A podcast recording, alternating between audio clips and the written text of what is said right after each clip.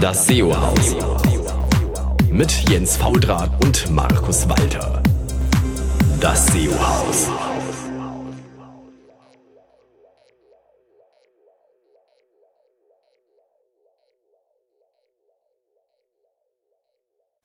Hallo, hier sind wir wieder. Hier ist euer SEO-Haus und hier aus dem äh, wunderschönen, noch gerade so sonnigen ähm, Berlin ist äh, Jens Fautrat und da drüben in dem absoluten Torwunder München ist. Genau, der, aus der Torhauptstadt München, hier ist der Markus Walter. Hallo, ich grüße euch. Sehr schön, sehr schön. Und wir sind heute nicht allein. Wir haben ähm, einen ähm, Gast natürlich da, äh, wie meistens. Ähm, und zwar ähm, Nils. Hi Nils. Ja, moin, hier Nils Haag aus Bonn. Hallo Sehr schön. Nils, grüß dich. Die alte Bundesstadt. Genau. Genau. In äh, Magenta und Gelb. Schnüff. genau. Wir hatten dich ja schon mal als Gast hier, ich weiß gar nicht, welche Nummer das war. Äh, ich habe es zufälligerweise, gerade die alten Shownotes waren nämlich für mich noch freigeschaltet. Habe ich gesehen, das war einmal 2011, sogar zweimal schon und okay. einmal noch äh, 2012 irgendwann. Zum SEO-Haus 34 war das letzte Mal. Ah, cool. Da war doch noch der ne, Marcel an Bord, oder? Da war ich doch noch gar nicht da.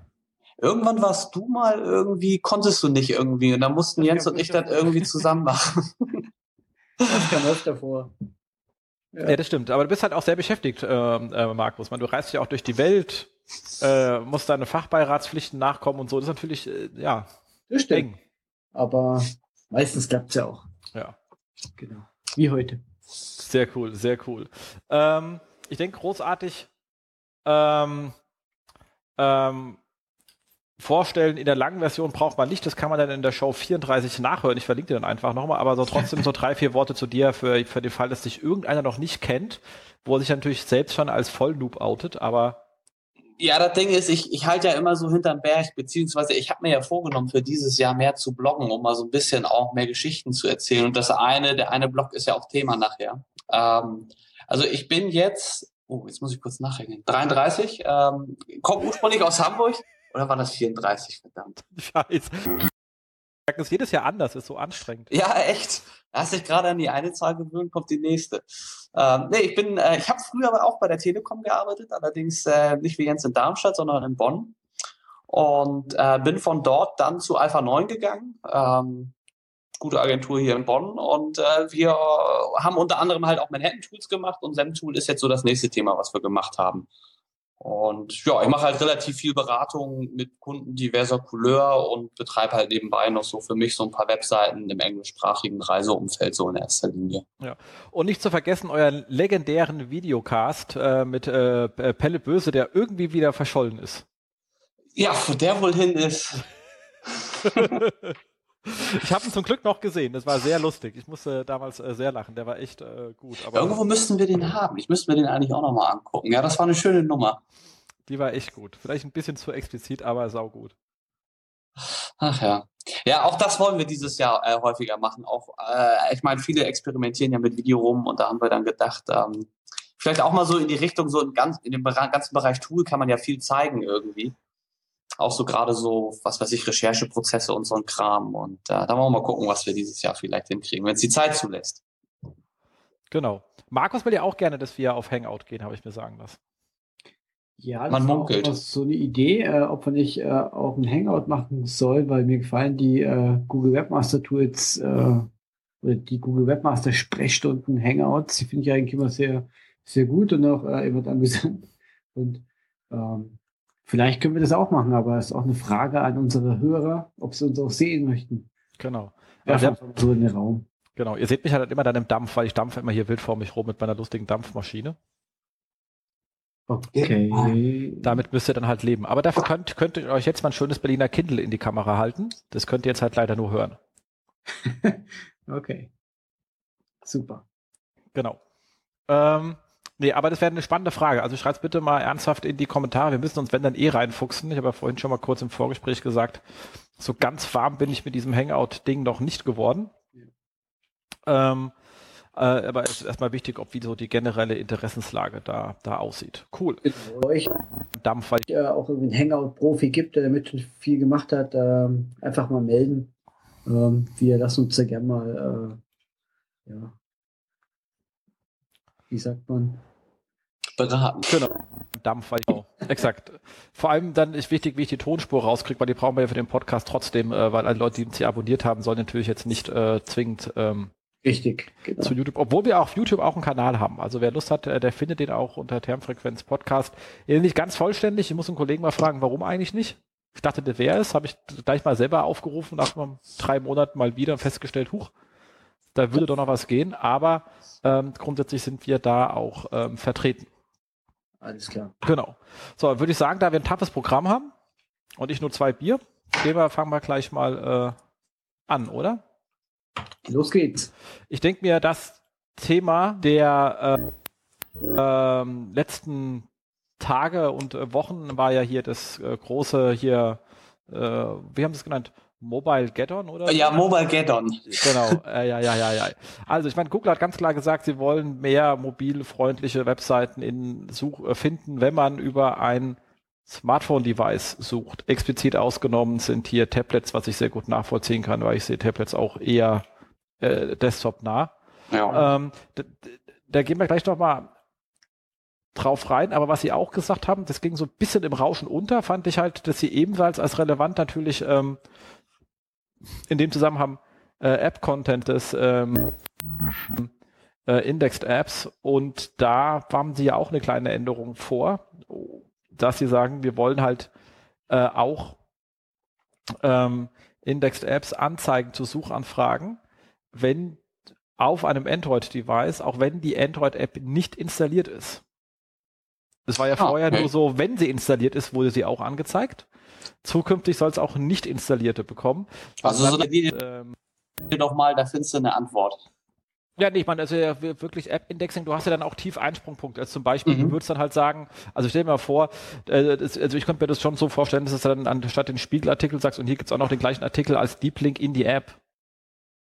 Okay, also nicht als irgendwie dedizierter Treffer, sondern irgendwie nur so als Zusatzhinweis, ey, das ist auch zusätzlich als App-Content irgendwie verfügbar. Ja, vielleicht tauschen sie auch das ganze Ergebnis aus, wer weiß, was man, was sie da vorhaben. Ich meine, wäre ja zur Vermarktung von Apps jetzt grundsätzlich erstmal eine witzige Idee. Eine, eine extrem spannende Idee, weil ganz im Ernst, dieses ganze App Store Optimization äh, Gedöns, äh, mhm. ich meine, so viele Leute suchen halt im App Store nicht, sondern doppeln halt da über diese Top-Listen drüber. Genau, ja. Ähm, da ist das definitiv etwas, was, glaube ich, ziemlich Boost äh, so in den äh, äh, Backkatalog von diesen ganzen Apps bringen kann, weil das ist ja, also man vor allem, ähm, ich meine, die, die im, im Android-Bereich gibt es ja so viel. Da gibt es ja zu jedem ja, Scheiß eine App irgendwie, ja. oder fünf.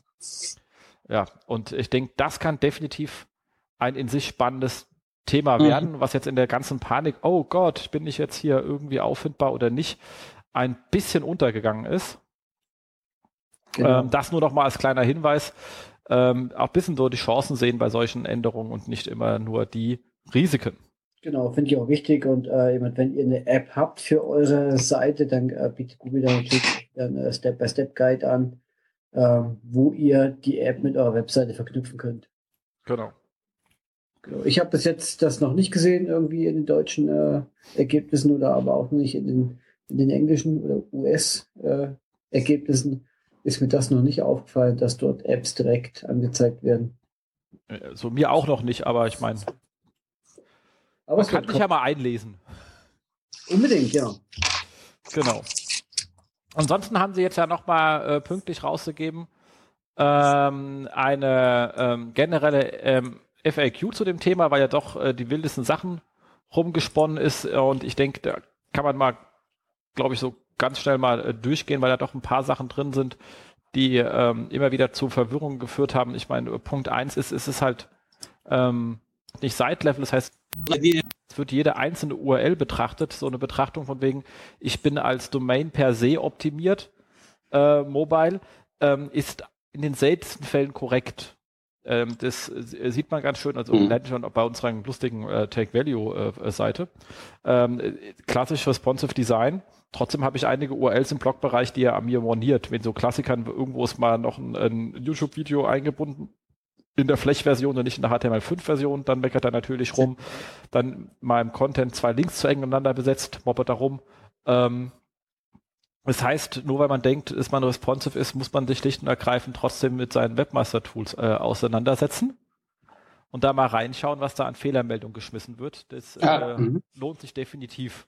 Äh, ja, vor allen Dingen viele Tablets, also also viele gehen ja jetzt los, was weiß ich, zu Theme Forest, holen sich dann irgendwie so ein responsive Template äh, oder Theme irgendwie dann fürs, fürs sprechen, äh, entsprechende System. Aber häufig sind die ja doch relativ grottig zusammengezimmert. Also zumindestens was dann so zusätzliche Ressourcen oder Optimierungsgrad dann von, von Bildern, die da mit drin sind oder so, das ist ja häufig echt schlimm.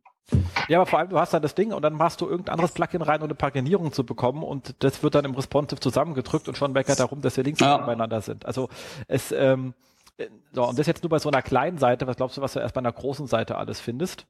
Ähm, was sie dann auch netterweise endlich mal sagen in diesem Guide ist, was die denn genau bezeichnen als Links sind äh, zu eng beieinander. Was immer das sagen, Links sind zu eng beieinander, sage ich, okay, äh, das ist ja eine schöne Fehlermeldung von euch in eurem Mobile ähm, ähm, Testing Tool. Äh, was genau ist denn für dich zu eng?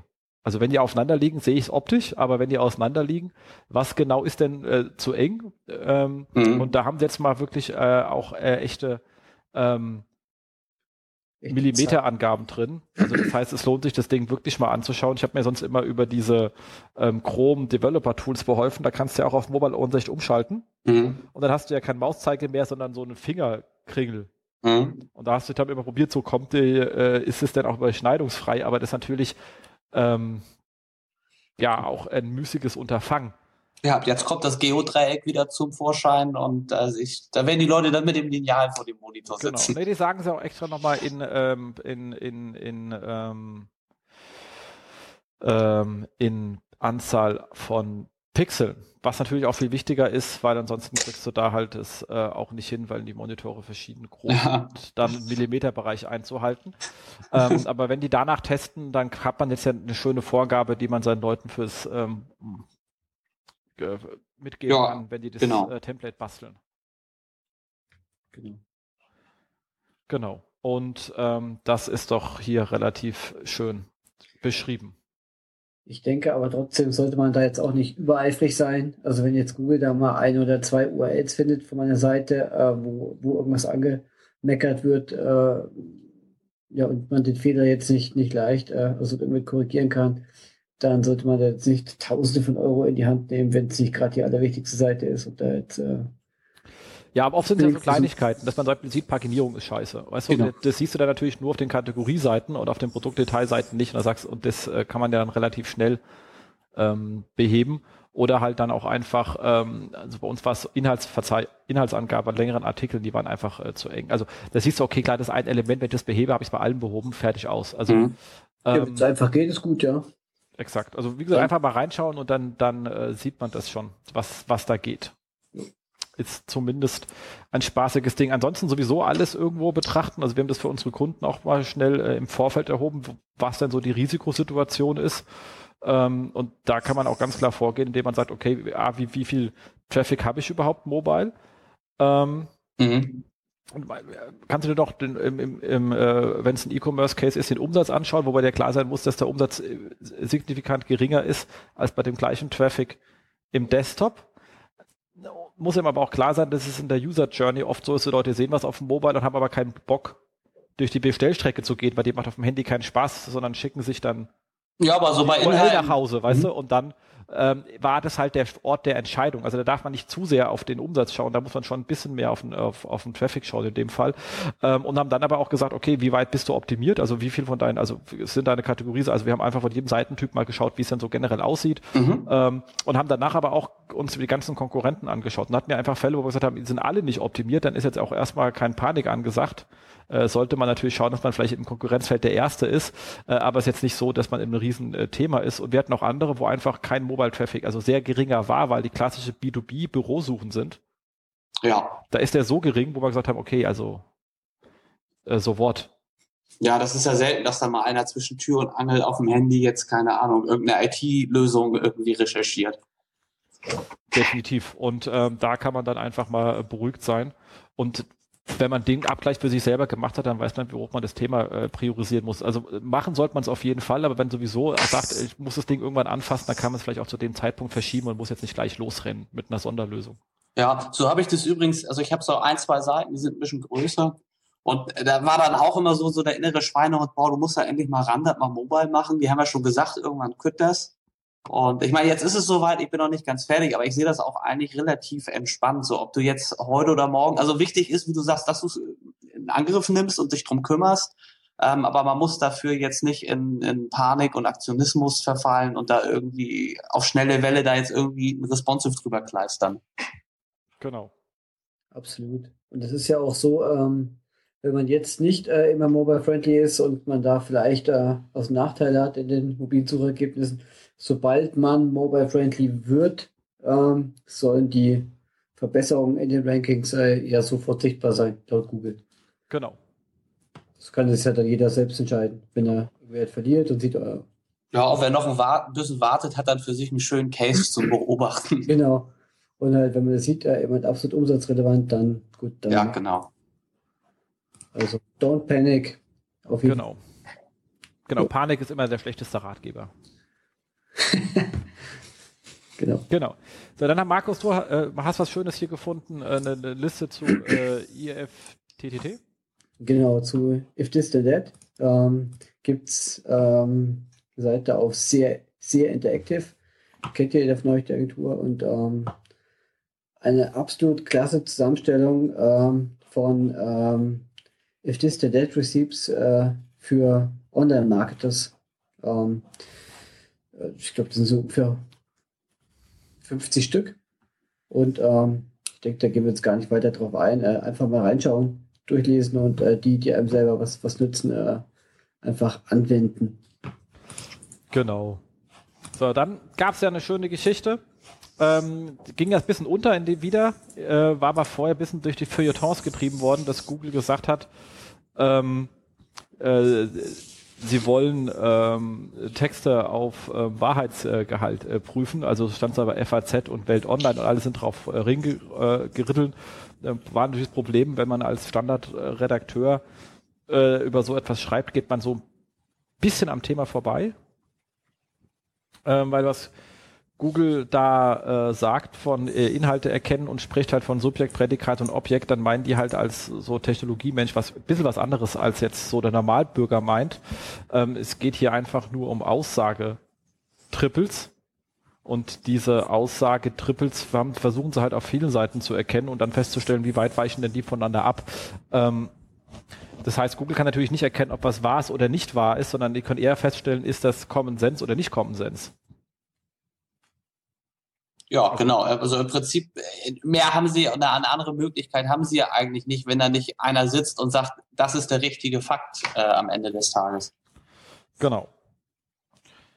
Und ihr Brauproblem, was sie angehen wollten, haben sie auch immer gesagt, also dass halt gerade so boulevardeske äh, Inhalte natürlich auch stärker verlinkt werden und deswegen öfters in ihrer PageRank-Betrachtung höher gewichtet sind als ähm, äh, Quellen, die sich eher inhaltlich tiefer mit Themen auseinandersetzen. Mhm. Und dem wollten sie was entgegensetzen. Und da sieht man auch schon, dass es am Ende um Websites geht und nicht um einzelne URLs. Also die wollen fest, generell feststellen, ist jetzt ähm, eine FAZ per se eine Aussage tiefergehender oder äh, besser als eine bunte sozusagen, mhm. um ein bisschen dieses ganze ähm, PageRank noch ein Qualitätsthema hinzuschicken. Das heißt, es ist keine Live-Auswertung, es ist keine Beurteilung eines konkreten Artikels, ähm, sondern eher Domain Trust-Geschichte und Vertrauen, jetzt nicht in Hinsicht von wegen hat vertrauenswürdige Links, sondern irgendwie Inhalte, die ihn per, per se korrekt aussehen in einer rein maschinellen Betrachtung. Das heißt, da kann ich mir die Mühe quasi mit meiner eigenen Knowledge-Datenbank, aus der ich dann Inhalte generiere, eigentlich sparen und gehe auf Random. Im gewissen Grade. Ähm, ja, das habe ich jetzt noch nicht ausprobiert. Aber hm. glaub, man sollte schon irgendwo ähm, die äh, Allgemeinheit äh, wiedergeben. Also das ist auch hier in dem Artikel, wir hängen an euch einfach rein. Ähm, von dem Kollegen äh, Christoph Kappes, ich glaube, der ist nicht mal, also der ist definitiv irgendwie äh, jetzt nicht im SEO-Business unterwegs und hat sich deswegen das Ganze auch etwas anders angeschaut. Einfach mal ähm, verlinken, lest euch einfach mal durch und es ist relativ trivial, ähm, wenn man es mal soweit verstanden hat. Äh, aber es geht definitiv nicht darum, die Wahrheit in einem Artikel zu erkennen. Das ist, hat halt das Feuilleton draus gemacht. Äh, das macht Google natürlich nicht. Das ist weit jenseits ihrer äh, Fähigkeiten. Aber es ist eine schöne Geschichte.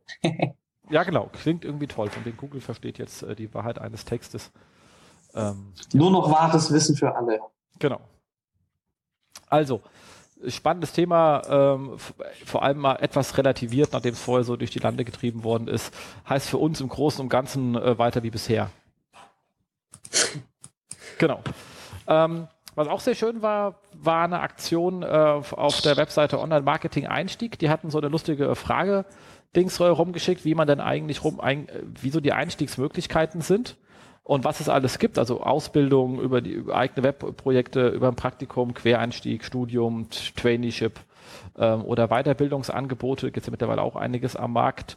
Ähm, hat dann nochmal die ganzen Studiengänge, die es in Deutschland gibt, sind dann doch mehr, als man so äh, glaubt ähm, aufgezählt und äh, hat halt wirklich da über 200 Leute befragt, wie sie denn eigentlich in das Thema reingekommen sind. Und da war eigentlich der größte Punkt ähm, Quereinsteiger, aber direkt gefolgt von ähm, Studium oder äh, und Werkstudententätigkeit, was in der Hinsicht ähm, zeigt, also beeindruckend ist, weil so lang kann man den Kram noch nicht studieren.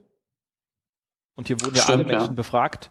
Ähm, äh, Außergemeinde ist ja schon in, auch ein, ein, ein, Zeichen davon, dass wenn man jetzt einsteigt, das wahrscheinlich äh, noch wesentlich wichtiger ist, weil er hat hier alle Leute gefragt, also 361 äh, Leute aus, ähm, nee, 232 äh, befragt.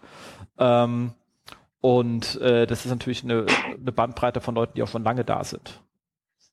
Und das spricht definitiv äh, für eine gewisse Professionalisierung in dem ganzen Ausbildungsbereich, die ja auch äh, sozusagen bitter nötig war. Er hat da noch viel mehr Sachen rausgezogen aus der ganzen Sache. Ich verlinke es einfach, ist eine wirklich schöne Sache. Gibt noch viele Statements von einigen Leuten aus der Branche zu dem ganzen Thema, also vom Felix oder Björn, äh, Tantau und so weiter.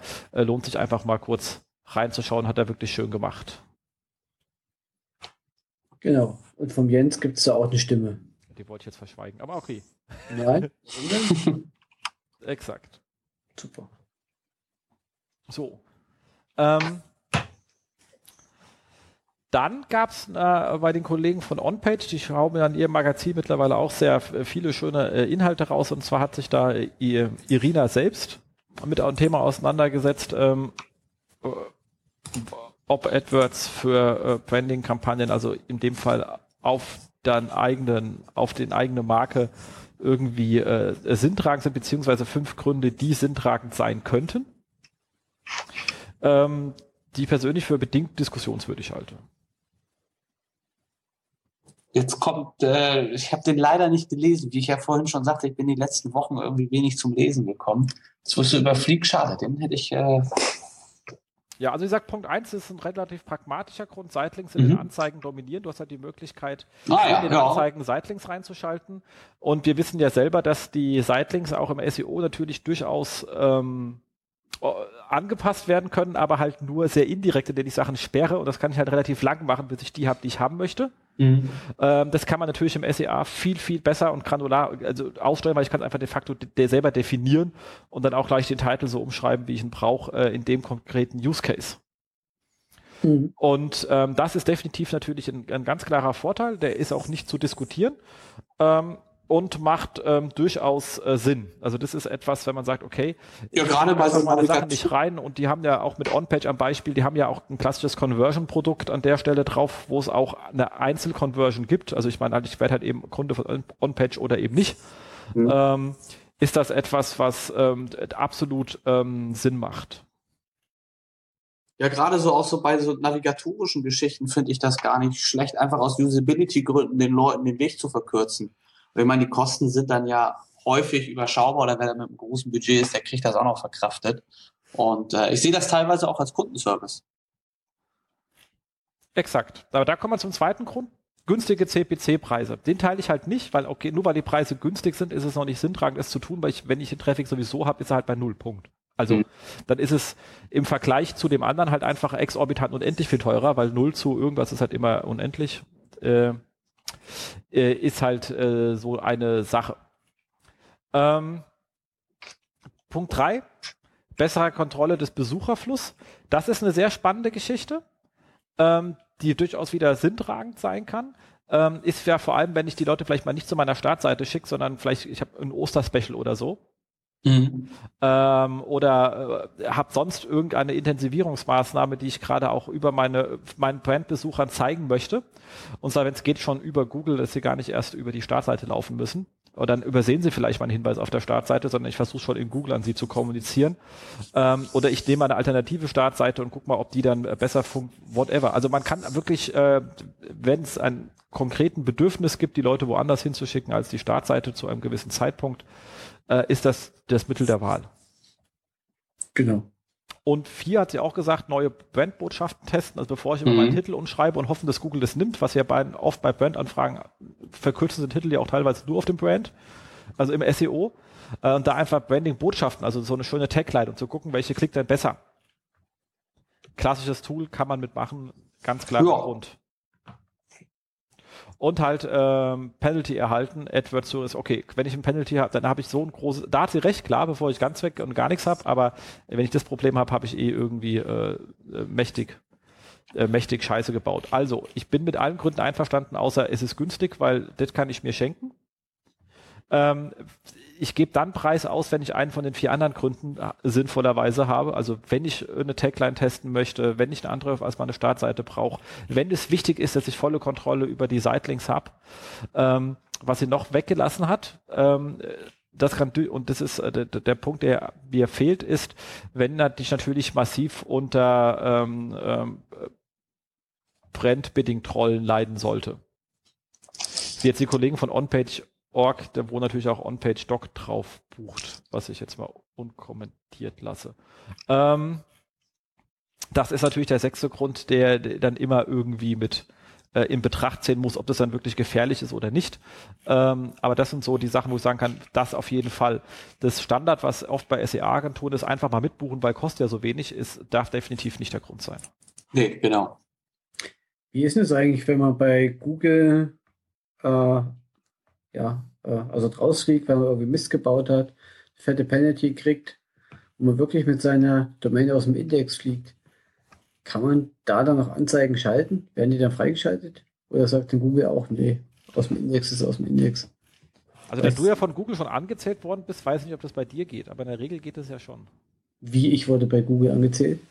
Wie lange hast du jetzt hier kein AdSense-Konto gehabt? Ja, aber wir sind vorbei. Weißt du das eigentlich, Jens? Ja klar, hast du ja erzählt. Wieder dabei.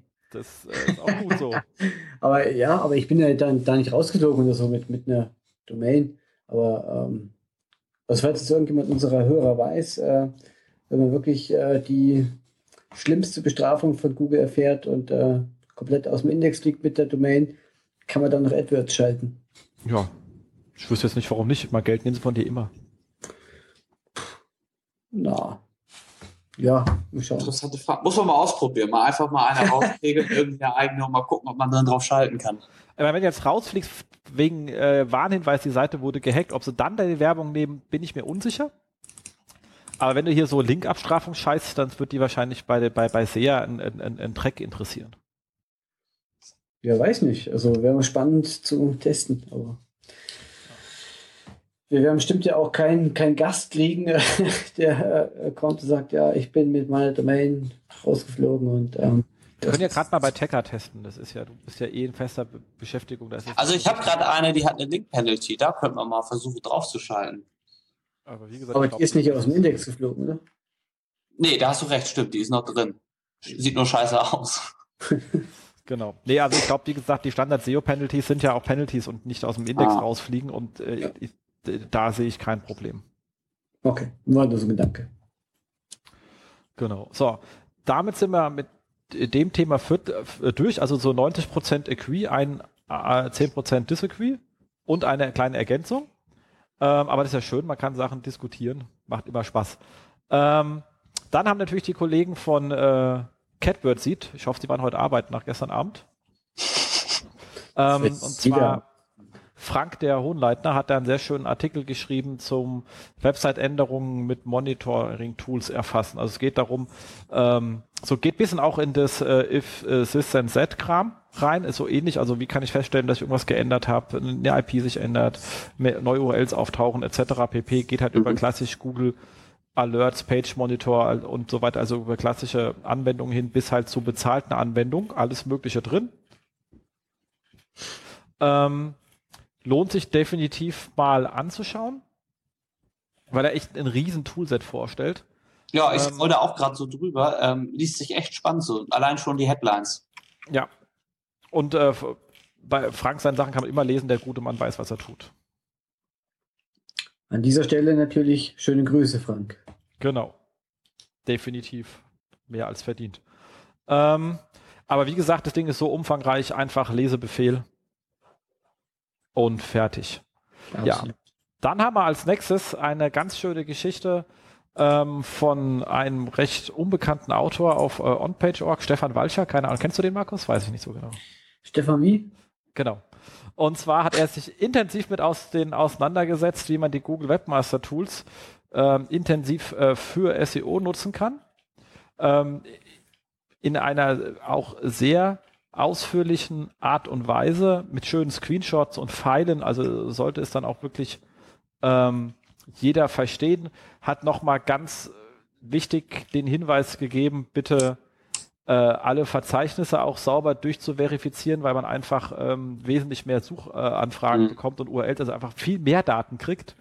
Ähm, und äh, auch nochmal, das ist halt einfach der einzigste Bereich ist, wo du ein URL-Keyword-Matching herkriegst. Du kriegst halt aus keinem anderen Tool ein URL-Keyword-Matching her. Ähm, über alle Suchanfragen, die so drüber laufen lassen. Dementsprechend ähm, macht das wirklich hin. Das ganz schön ist auch sein Thema Rank-Position auf Tagesbasis, auch eine geile Sache. Ähm, also macht Sinn. Ich muss auch sagen, wir nutzen das ja bei uns intensivst auch. Ähm, deswegen ja auch ähm, vorhin mein Hinweis auf, äh, wenn ich arbeite, dann kein Mac, weil wir das so richtig geil in Excel reinziehen. Ähm, und auch äh, so tagesbasismäßig äh, und danach schön durchsegmentieren. Ähm, und äh, dann brauchst du eigentlich keine, für dich selber definitiv keine Sichtbarkeitstools, weil du hast alles, was du da drin brauchst, da drinnen. Ähm, und natürlich auch, was er hier schreibt unter äh, Crawling-Fehlern etc. Also lest das Ding einfach durch. Alles, was da ist, ist definitiv ein Abarbeitungsbefehl. Wenn man es nicht macht, äh, ist es äh, käsig. Ähm, ich verlinke dann nochmal zwei ähm, Präsentationen ähm, von äh, Johannes und Patrick bei mir aus dem Team, die jetzt auf dem Campix gehalten hatten zu dem ganzen Thema Reporting. Da wird auch viel auf Webmaster Tools auf äh, eingegangen. Äh, das gibt dann zusammen, glaube ich, ein wirklich saugutes, rundes Bild. Genau. Saugute Artikel.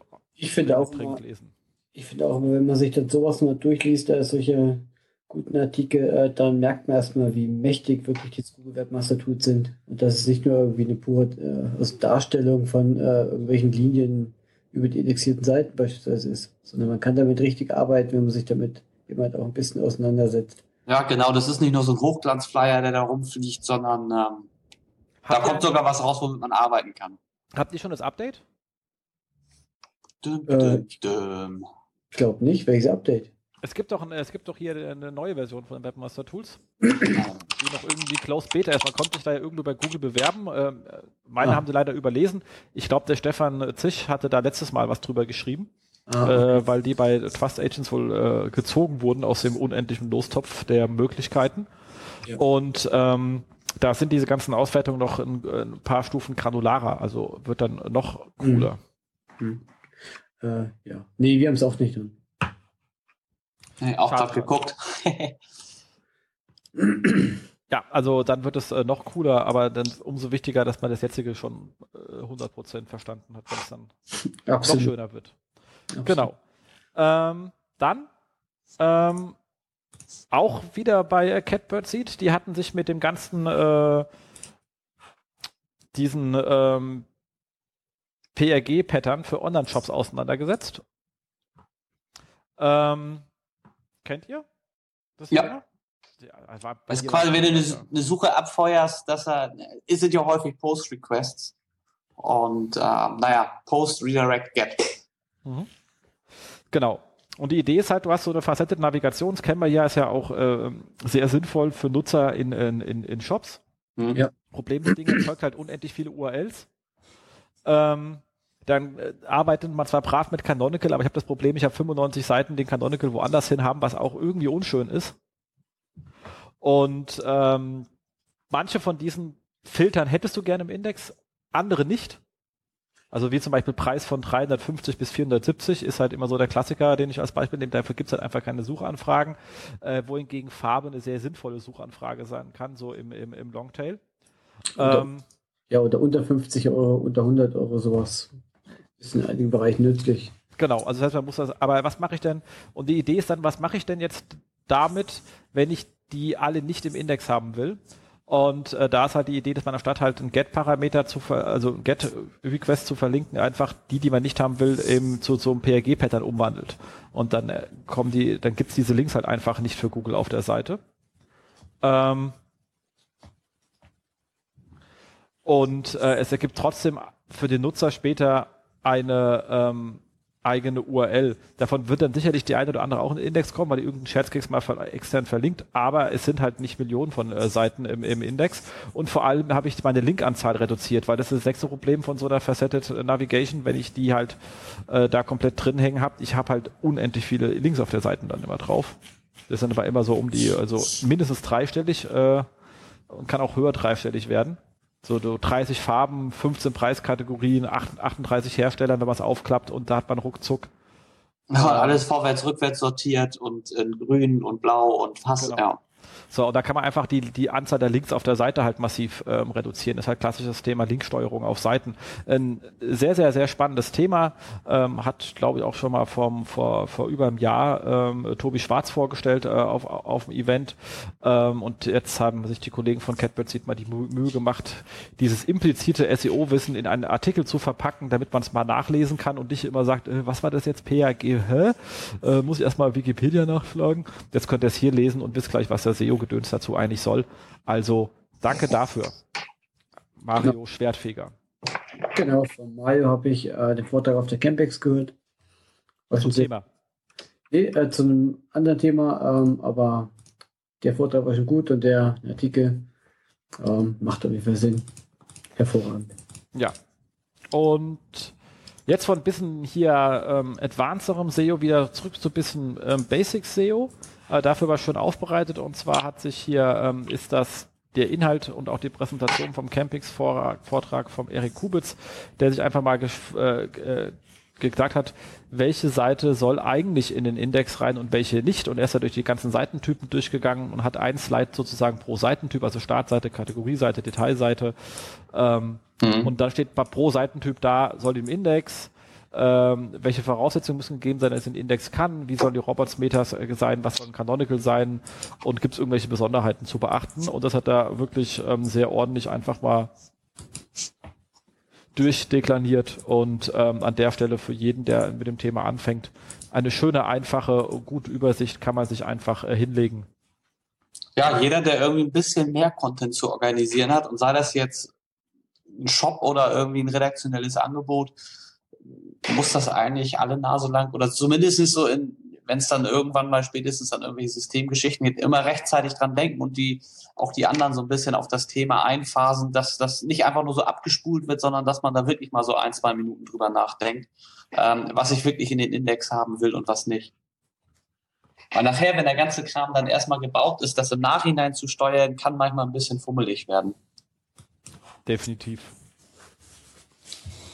Richtig.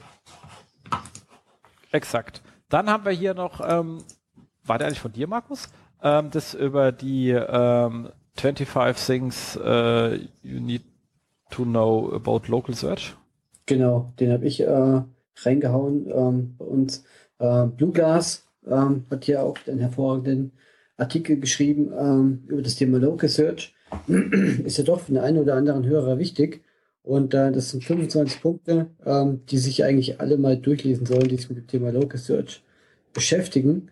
Ähm, das ist auch äh, immer, ja, mit hervorragend ausgearbeitet, mit äh, Bildern äh, versehen, äh, wo man welche Einstellungen trifft. Ähm, zum Beispiel, äh, dass man Schema-Org nutzen kann, äh, um dort Rich Snippets äh, auch in die SERPs zu bringen. Ähm, also sind eben wirklich sehr gute Tipps dabei und ich denke, den einen oder anderen vergisst man auch einfach, wenn man für Local optimiert. Ja, so eine Checkliste nebenan zu haben, finde ich auch nicht verkehrt so. Also, ähm, weil, wie du sagst, so, man irgendwie denkt man so, ja gut, habe ich alles abgehakt, aber dann ist da noch irgendwie diese eine blöde Sache, an die du jetzt nicht gedacht hast. Ja. Also hast du einfach kleine Checkliste, zack, zack, zack, fertig. Peace of Mind. Genau, und das ist nicht auf Google Local bezogen, das ist zwar auch drin, aber das sind auch all, allgemeine äh, Marketing-Tipps für, wenn ich eben äh, lokal unterwegs bin, ähm, wie ich da Aufmerksamkeit generieren kann auf, äh, auf relativ ähm, kleinem Budget, wie zum Beispiel Fotokameran eben geile Bilder von der Region machen und die halt einstellen mit, ähm, mit ähm, Credit-Links auf den bekannten Plattformen und ähnliches. Also im lokalen Bereich geht wirklich mit relativ kleinem Budget relativ viel an Aufmerksamkeit äh, für die Gruppe. Und da sind ein paar wirklich schöne Ideen, die kann man sich einfach mal durchlesen und fragen, passen die zu meinem Use Case? Muss ich ein bisschen, muss ich so ein bisschen anpassen? Ähm, or whatever. Ähm, Wäre auch ein bisschen was für die Guerilla-Kollegen, wenn sie mal wieder senden. Ähm, da sind einige lustige Sachen drin. Genau. Exakt. So, und dann hat man natürlich, das hat man schon im Vorfeld äh, rumgesprochen, äh, mit bisschen verschiedenen äh, Meinungen, ähm, hat äh, Martin sich äh, heute ein Vorsicht beim Google Doodle rausgehauen. Ähm, es gibt ja heute dieses lustige Quiz auf Google, ähm, wo danach rauskommt, was für ein Grottenolm man ist, äh, Entschuldigung, was, was für ein Tier man ist. Und ähm, das ist halt eine lustige Geschichte. Er sagt, äh, er gibt hier Hinweis von wegen, guck mal, was Google da für lustige Daten einsammeln kann. Ich habe das eh nicht gesehen. Markus hat ein bisschen gesagt, gerade Paranoia. Ähm, ja, schon. Äh, mein Hintergrund an der Geschichte ist, also die alle, ich habe es nicht gemacht, habe nur die erste Frage gesehen, aber die erste Frage war, wie sieht ein typischer Freitagabend bei dir aus? Ähm, doch, wenn die ähnlich, wenn die anderen Fragen ähnlich gedeutet sind und ich bin eingeloggt als, als Jens Faultrat, was ich oft bin, ähm, dann kann man halt hier relativ schön ähm, Verhaltensregeln äh, ableiten. Jetzt nicht zu mir als Person im Einzelnen, aber man kann sagen, okay, der Typ ist irgendwie 42, äh, der, der macht diese und jene Suchpatterns, ähm, ähm, er hat den Status, wohnt in der in, dort und dort, alles Sachen, die Google eh schon hat und kann damit halt sozusagen seine ganzen demografischen Sachen noch mit ähm, Verhaltensableitungen sagen, wie häufig verhält sich denn jetzt hier so ein Soziotop eigentlich äh, bei so einer Fragestellung, was durchaus für jemanden, der Werbevermarktung macht, äh, durchaus spannende Infos sein kann. Und das im Large Scale einzusammeln, damit man da wirklich Statistik drauf arbeiten kann, finde ich schon einen geilen Move. Also ich sehe das schon äh, lustig. Und das hat ja auch jeder Depp gemacht. Also ich meine, ich möchte jetzt nicht wissen, was da angefallen ist. Deswegen sehe ich das schon so ein bisschen ähnlich. Man gibt dir schon lustige Daten weiter, die Google so ad, ad hoc erstmal nicht hat. Ähm, ja, es fühlt sich recht harmlos an eigentlich so, ne? Das verspielt, bisschen Cartoon-Style.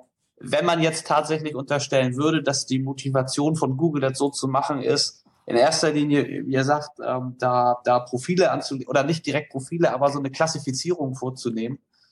Ähm, gut, hast du, hast du was Schlechtes davon zu befürchten? Wäre jetzt sozusagen die Gegenfrage so, wenn du bessere Werbung kriegst. Wobei das eine andere das Diskussion ist. Halt ist. So, das ist dann halt immer so ähm, das Thema, was man davon ableiten kann. Ähm, will man sich schützen? Weil man sagt, ich möchte nicht getargetet werden. Dann ist die Frage, was ist das Risiko beim Targeting? Solange es bei Google um Werbung geht, ist es relativ flatte. Wenn Werbung besser wird, kann es so gut sein. Ja, vom Ding her habe ich auch bei so, ich sag mal, weil per se nervt sie nur. Mhm. Die Frage ist halt, ähm, kann damit mehr passieren? Also ich, ich sag nur, Kreditratings äh, etc. pp. Es gibt tausend Sachen und man weiß nicht, in welche Felder Google noch gehen möchte. Also solange es um reine Werbung geht, ist mir das auch relativ latte. Deswegen bin ich da auch relativ entspannt bei dem Thema. Ähm, aber die Datensammelwut hat ja dann, die, sagt ja, Algorithmen bestimmen ihr Leben so mittlerweile. Mhm. Es wird ja so viel über einen entschieden an Sachen, äh, wenn ich irgendwo einkaufen gehe, die man gar nicht mitbekommt, die nichts mit Werbung zu tun haben. Ähm, zum und wie weit Google in welchen Businesses drin ist, habe ich langsam auch ein bisschen den Überblick verloren. Äh, aber da sehe ich mittelfristig schon ein gesellschaftlich zu diskutierendes äh, Thema. Ja, also ich sag mal, solange sie tatsächlich die Daten nutzen, um mir irgendwie ein besseres Angebot zu machen, auch, auch inhaltlich oder wie auch immer, ähm, habe ich damit eigentlich auch nicht so ein großes Problem. Schwieriger ist es dann tatsächlich, man weiß immer nicht, was mit diesen Daten dann irgendwann mal passiert. Ähm, und ob das dann vielleicht äh, mit negativer Motivation, nenne ich das jetzt mal irgendwie, also zu deinem eigenen Nachteil irgendwann mal genutzt werden könnte. Das ist dann ja quasi die, die Angst, die dem gegenübersteht. Genau, also wenn jetzt im Moment so ist, so also heute, du gehst in den Laden und die sagen, du kriegst das Gerät nicht, weil deine Schufa auskommt, ist scheiße, dann kann ich mich bei der Schufa beschweren, wenn ich anderer Meinung bin. Das ist anstrengend, aber möglich und ich kann einen Rechtsweg einlegen. Wenn so Entscheidungen schon im Vorfeld getroffen werden und ich weiß gar nicht, warum mir das passiert, dann kann ich mich nirgendwo beschweren gehen.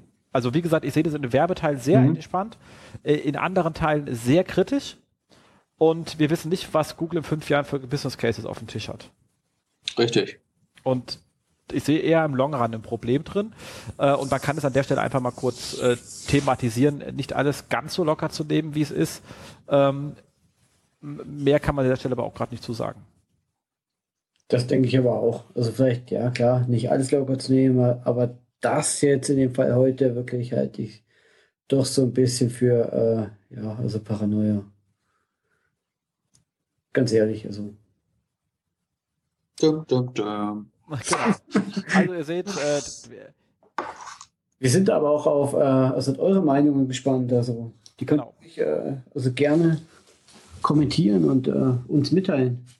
Das wäre auf jeden Fall spannend. Ja. Ähm, Finde ich auch cool, auf jeden Fall. Also bitte kommentiert mal, dann können wir dann äh, in der nächsten Sendung darauf reflektieren. Das finde ich cool. Habt ihr beim Tag der Erde mitgemacht beim Quiz und ähm, seid ihr auch ein Honigdachs? und äh, oder habt ihr extra nicht mitgemacht, weil ihr Angst hattet, dass eure Daten verwendet werden? Oder habt ihr euch äh, in den Google-Account eines Freundes eingeloggt und den Test dort gemacht? Genau. Okay. Super. Damit sind wir durch. Immerhin. Wir haben noch äh, den, den Hangout übersprungen. Ach so, das hat man doch oben schon angesprochen, ob, ob das Hangout spannend ist oder nicht. Nee, ich hatte noch Link. Äh, Ach so, Entschuldigung. Ah, ich habe gedacht, das ging um das Hangout-Thema nochmal. Aha, gut nee, aufgepasst. Nee, nee, ähm, und zwar hatte ich den nochmal reingehauen äh, für alle, die irgendwas mit Google News machen. Ähm, Ach, der, der war gut, stimmt. Cooler Hinweis. Extrem spannend. Da war die Laurence äh, von, von Google, die sich auch um das Thema Google News kümmert und äh, da ähm, sehr viel Ahnung hat. Die war in dem Hangout und dann haben wir auch mit dem John Müller ähm, das war, ich glaube, der erste Google News Publisher und Webmaster Sprechstunden Hangout auf Deutsch. So heißt es wirklich. so, Google hat den so, so genannt. Viele Keywords rein eigentlich in den. Okay. Ja. Der, der war total spannend. Ja. Also, ähm, da wurden spannende Themen besprochen, zum Beispiel äh, äh, eben, was man mit so einem Live-Ticker machen sollte äh, hinsichtlich Google News oder was eben auch nicht. Weil ähm, wer sich äh, auch mit dem Thema ein bisschen Google News beschäftigt, äh, dem ist ja aufgefallen, dass es wirklich Portale gibt, die zu alles und jedem ein Live-Ticker machen. Äh, Sommeranfang Live-Ticker oder. Also ich warte, bis Focus den Live-Ticker über die Focus Live-Ticker macht. Das ist ja Wahnsinn. und äh, deswegen wurde da auch mal ein bisschen äh, über solche Fragen gesprochen und äh, ähm, genau. Also ähm, alle, die was mit Google News machen und sich dafür äh, interessieren, äh, unbedingt anschauen. War gut. Definitiv. Kann ich äh, nur zustimmen. Gut, dass du es gesehen hast. Genau. Cool. Dann sind wir jetzt aber mit den äh, News durch und können uns zu den ähm, Fokus-Themen wissen, warum du, Nils, ja hier bist. Oh, ist das spannend. Genau. Ist, äh, genau. Und zwar, zum einen fangen wir doch mal mit dem, ähm, mit dem Business-lastigeren an. Alright, ja. Ähm, war es ja schon angedeutet. Ihr habt ähm, einen äh, mit, mit SEM-Tools einen, das heißt lustigerweise SEM, muss ich mal sagen, warum es eigentlich so heißt. Im Grunde genommen ist es erstmal per se im Moment, wenn man auf der Seite geht, erstmal ein äh, Suggest, Suggest Scraper. Scraper. die Frage, genau. warum noch ein Suggest Scraper? Ähm, relativ einfach. Also die beiden, die ja, ich sag mal, äh, relativ populär sind, die eigentlich jeder kennt, äh, Keyword Tools IO und über Suggest. Ähm, die sind an für sich auch gar nicht schlecht. Also die anderen Suggest Scraper, im Grunde machen wir ja alle das Gleiche. Ähm, was bei uns halt ein bisschen anders ist, ähm, wir glauben, ich glaube, wir haben am meisten Quellen, die du gleichzeitig abzapfen kannst. Ähm, also halt nicht nur Google oder Bing, sondern da ist dann halt auch, ähm, was ganz interessant ist, zum Beispiel Amazon oder eBay, wenn du wissen willst, welche Produkte vielleicht irgendwie im, im Keyword-Kontext interessant sein könnten, ähm, oder halt auch mal Yandex oder DuckDuckGo dabei. Das ist das eine, was uns unterscheidet.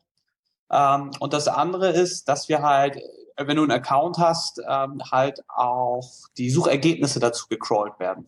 Also sprich, äh, wir gehen dann zu den einzelnen Keywords, die wir aus der Suggest-Abfrage äh, bekommen haben, äh, zu Google und holen uns dann dafür jeweils die erste Ergebnisseite oder halt zu Bing. Und dann besteht noch die Option, dass wir da die Related rausziehen und dann diesen Related quasi rekursiv noch folgen. Ähm, und damit haben wir halt ein ziemlich, ziemlich schnell ein ziemlich großes Keyword-Set jetzt erstmal vollkommen wertfrei. Aber es ist erstmal groß und tendenziell sehr themenrelevant. Und ich glaube, das ist was, was uns so ein bisschen unterscheidet von den anderen, dass wir halt ähm, zum einen diese Möglichkeiten haben, aber der User halt auch die Option hat zu sagen, ja, ich möchte die und die Engine und ich möchte, dass ihr noch A bis Z hinten dran hängt oder 0 bis 1 oder was anderes. Ja. So grundsätzlich Suggest Scraping, denke ich mal, können sich die meisten wohl was drunter vorstellen. Also du hast halt den Suchschlitz auf irgendeiner Suchmaschine, da fängst du an, was zu tippen und dann kriegst du halt Vorschläge. Und diese Vorschläge werden dann halt, äh, ich sag mal, im Balk gesammelt. Genau, das ist ja eigentlich äh, also ziemlich wichtig, weil äh, auch Google hat ja, äh, glaube ich, auch damit äh, die, die, äh, das Suchverhalten der User absolut ja, verändert, weil viele tippen ja oder fangen an zu tippen, schauen dann mal, was Google vorschlägt und aus purer Faulheit wird dann einfach nicht, nicht also weitergetippt, sondern die ungefähr passendste Vorschlag wird dann. Ja, genau. Und äh, so, ja, so entstehen ja auch ähm, ganz anderes Suchvolumina, äh, als sie ohne Suggest entstanden wären. Ja, und das, äh, was jetzt so an Suggest grundsätzlich, das ist jetzt nicht nur bei uns so, das ist so, ich sag mal, bei allen Suggest-Scrapern oder so eine, so ein Gedanke, wofür man halt dieses Suggest-Scraping einsetzen kann. Ähm, der, der Keyword-Planner oder App-Planner bei, bei Google, ähm, das ist alles ganz nett. Ähm, aber die Keywords, die du da kriegst, ähm, ignorieren doch häufig oder lassen so, so einen gewissen Abschnitt des Longtails einfach aus, weil es vielleicht gar nicht so spannende Themen sind jetzt initial als einzelnes Keyword, aber man kann halt viel Wissen rausziehen, was denn teilweise auch so Themen sind, die User gerade bewegen. Also wenn man jetzt unterstellt, dass die Suggests immer relativ aktuell gehalten sind, ähm, bist du halt auch schnell am Puls oder kriegst halt über Changes auch mit, was vielleicht an neuen Topics irgendwo aufpoppt innerhalb eines Themenbereiches. Das heißt, ich lege mir dann hier so eine Search an, merke mir die URL äh, und lass die dann von so einem Tool aus dem Beitrag, für den wir vorhin erwähnt haben, hat sich auf der Seite was geändert, einfach checken und das mit einem Alert schicken. Ja, ja, das inter interessanter Move. genau. Ich versuche ja Sachen immer zu kombinieren. Ja, also jetzt ist natürlich der Punkt, ähm, wenn du bei dem Thema, wenn wir Result Pages mitcrawlen, ähm, dann ist es halt an deinen Account gebunden, weil wir die dann halt für dich holen, die Daten. Und du hast ja im Endeffekt dann mit dem Credit oder so dafür bezahlt. Aber mit dem rein Suggest Scraping, was kostenlos ist und wo die Ergebnisse auch von außen ohne Login einsehbar sind, ähm, da könntest du in der Tat so ein Change Monitor mit so if this then that drauf basteln. Ich glaube, ich muss mir das mal kurz aufschreiben, damit muss ich mal rumspielen. genau, das ist ja ähm, schön. Ansonsten einfach ähm, äh, als, als Suggest Alert ist ja auch eine geile Funktion, wenn die gleich drin ist. Also vielleicht, das wäre vielleicht nochmal was, was man als Feature nachdrehen könnte. Das ist ja jetzt, also jetzt von der rein technischen Betrachtung her nicht so wild. Ähm, weil wir eh eine History für den User halt einplanen und die schon im Prinzip technisch hinten drum haben, dass du deine Searches, die du dann mal gemacht hast, auch wieder aufrufen kannst. Ähm, und Semtool als Ganzes, also das ist die Domain geworden, weil wir die Domain noch hatten und gedacht haben, ach, die ist ganz nett und wir wollten es auch mal auf Englisch machen. Ähm, und die Motivation kam eigentlich so ein bisschen heraus ähm, aus unserem Manhattan-Tool. Und ähm, Manhattan ist tendenziell ein Werkzeug eher für, ich sag mal, äh, sehr datenaffine äh, Webworker oder Analysten oder SEOs oder Online-Marketer. Und äh, viele Leute brauchen einfach nur mal so, was weiß ich, zum Keyword-Monitoring oder so was Kleines und so weiter. Und wir haben halt auch festgestellt, dass wir in den kleinen Tarifen dann halt häufig auch, ähm, da war der Supportbedarf eigentlich am höchsten. Ähm, ja, sprich, meistens so. Ne, also die, die User, die kommen und dann irgendwie eine gewisse Summe auf den Tisch legen und auch ordentlich Daten haben wollen, die können mit dem Kram irgendwie automatically umgehen.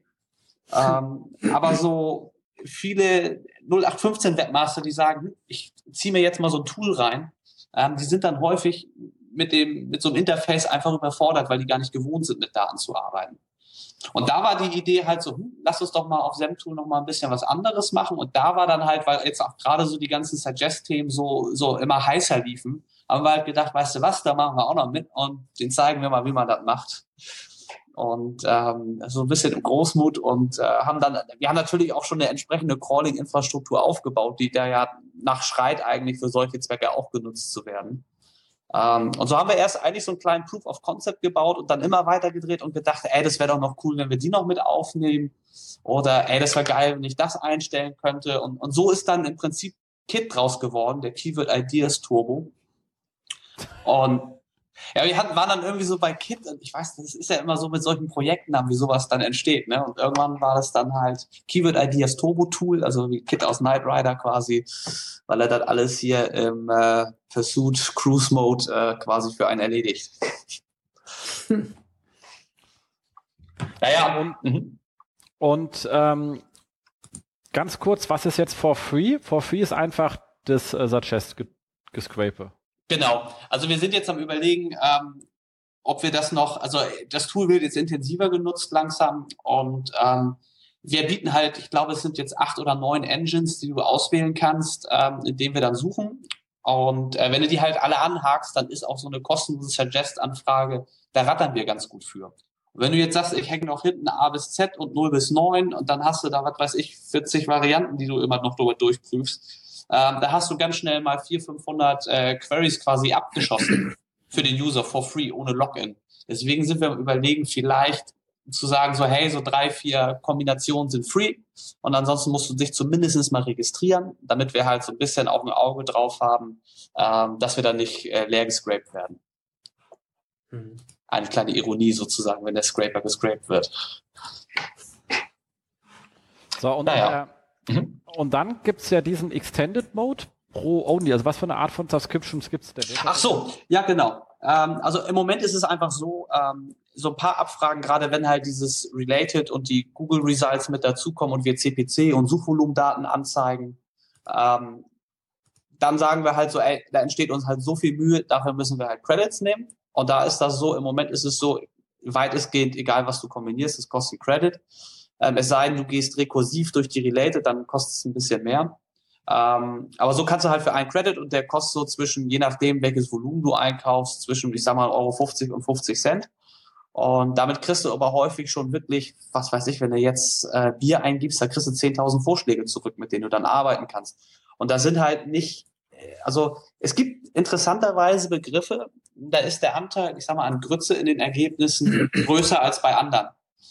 Ähm, also wenn du jetzt sowas nimmst wie Gear oder USB-Stick, also noch relativ oben in einem Thema einsteigst, ähm, dann kriegst du in der Regel wirklich einen richtig geilen Überblick so quer durch das ganze Thema. Ähm, was auch witzig ist, wenn du jetzt zum Beispiel so ein Kfz-Modell nimmst, ähm, dann siehst du sehr schnell zum Beispiel, ähm, was denn so die Schwachstellen auch von so einem Auto sind, weil die Leute dann ja immer suchen, was weiß ich, das und das Auto, Lichtmaschine auswechseln und so. Ähm, also wir haben schon gewitzelt, dass man sowas zum Beispiel nehmen kann zur Beurteilung von Gebrauchtwagen äh, theoretisch, also welches Modell taugt und welches nicht. Ähm, weil du halt wirklich richtig geile Details kriegst, auch was denn so die, da ist bei dem einen eher die Achslager oder bei dem einen dies oder jenes. Also man kann unheimlich viel daraus ziehen, erstmal. Auch wenn dieses, solche Suggest-Tools dir jetzt erstmal nur eine Liste an Keywords geben, äh, dann vielleicht noch Daten zusätzlich geben. Das ist das, wo wir unsere Stärke aussehen, noch zusätzliche Daten zum einzelnen Keyword zu geben. Ähm, und dann musst du halt als SEO oder Online-Marketer halt für dich entscheiden, was denn für dich jetzt die, die wichtigen Kriterien sind, so ein Keyword vielleicht näher zu verfolgen oder nicht. Ähm, wir haben es sogar äh, über die API ähm, bei Unternehmen in Einsatz, die das nutzen, um ihrer Redaktion so ein paar Impulse zu geben. Ähm, da hast du jetzt einen Redakteur, der kriegt jetzt quasi die Vorgabe, Digga, schreib mal über dies und jenes. Und ähm, jetzt hat er da seinen Artikel und kann vielleicht noch mal kurz eine Suggest-Frage abfeuern, um zu gucken, so, hey, gibt's vielleicht noch ein paar Themen, ähm, die ich hier noch einfach mit eingewoben kriege, um dann auch den Artikel qualitativ noch besser zu machen. Macht Sinn. Also ähm, nur ich hätte es halt gern immer dabei, deswegen haben wir standardmäßig immer als Anforderung einfach ähm, die Suggest API sowieso abzufragen im Editor. Ja, das macht ja auch Sinn. Und ähm, aber das nutzen noch vergleichsweise wenig Leute. Also ich meine, klar, jetzt so diese Tools, die da jetzt gekommen sind, die haben da schon eine Bühne für bereitet. Ähm, aber so richtig Suggest so im, im Prozess nutzen noch nicht so viele. Zumindest ist so der Eindruck, den wir jetzt so auch bei unseren Kunden so mitgewonnen haben oder bei Interessenten, die dann bei uns mit angefragt haben und so. Naja, und die Kosten. Da gebe ich dir, da gebe ich dir recht. Ähm, genau. Weiter, Entschuldigung. Ach so, nö, ähm, wie gesagt, so jetzt im Moment ist es so, dass wir halt äh, das ganze Credit-basiert machen. Die Credits sind prepaid, die verfallen nicht. Ähm, wenn du dich registrierst, kriegst du erstmal ein paar Frei-Credits, äh, um auch ein bisschen rumzuspielen, ähm, so dass du halt auch siehst, was du denn an Datenqualität kriegst, wenn du Credits kaufst. Und ähm, ja, und da wird es jetzt erstmal für diese Funktion bleiben. Wir werden später noch Funktionen auf SEM-Tool noch einführen, die dann sicherlich mit irgendeiner Form von Subscription zusammenlaufen. Ähm, wie das dann im Detail aussieht, das wissen wir teilweise selber noch nicht. Wir haben da zwar konkrete Ideen und sind auch schon am Bauen, aber das ist dann ja immer noch so im, im, im Reifeprozess merkt man dann, was dann auch fair den Usern gegenüber ist. Und äh, deswegen will ich da jetzt noch nicht zu viel sagen, wie das dann aussieht. Ähm, ja, aber tendenziell Credits, Prepaid verfällt nicht. Ähm, kannst auch kleine Pakete kaufen. Äh, man kann uns auch nett anschnacken, dann kriegt man mal ein paar Test-Credits, um auch rumzuspielen. Ja, so schaut's aus im Moment. Ach so, das Ganze hat natürlich noch Exportmöglichkeiten, aber das ist dann wieder mehr so der Funktionsumfang, so was du alles damit machen kannst. Ähm, und das ist immer ja schon schwer, wenn man so ein Tool erzählt und die Leute können nur zuhören.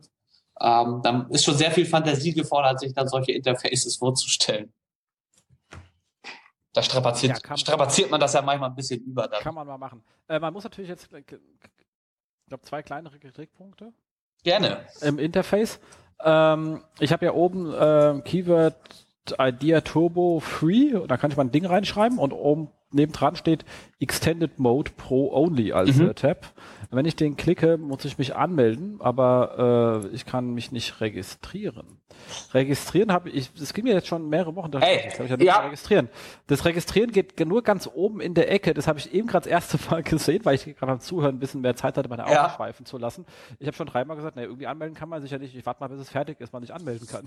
ja. ja, ganz ehrlich, das, äh, ist nicht der Erste, der mir das erzählt hat. Und ja, wir haben eigentlich so gedacht, so, ja, packst du oben hin, Register hin, da wird schon jeder checken. Äh, nee, das ist aber, aber schönes Beispiel für äh, gut gedacht, aber daneben. Ähm, und ähm, das ist jetzt ja sehr, ich sag mal, in, unser, in unserem äh, Giftkeller entstanden, das Tool. Und ähm, das schadet nichts, mal so einen Hausfrauentest immer mal wieder zu machen. Und dann wäre nämlich sowas sicherlich auch im Vorwege aufgefallen. Ähm, also wir wissen schon, wie wir es ändern wollen, aber wie das so ist, im Moment haben wir wieder ganz gut zu tun. Ähm, und äh, an dem arbeiten wir. Ah, ich verstehe. Das ist gut. Also ich meine, wie gesagt, ich wusste jetzt wirklich nicht, äh, wo ich mich an. Und das zweite ist. Nee, und da bist du sicherlich dann nicht der Einzige. Ähm, das nächste, äh, was mir aufgefallen ist, ähm, ist, ähm, es gibt ja, wenn man im äh, Pro-Modus, also mhm. man kann ja, wenn man auf eurer Startseite habt ihr so ein paar Sachen ja angefeatured, wie iPhone oder so. Mhm.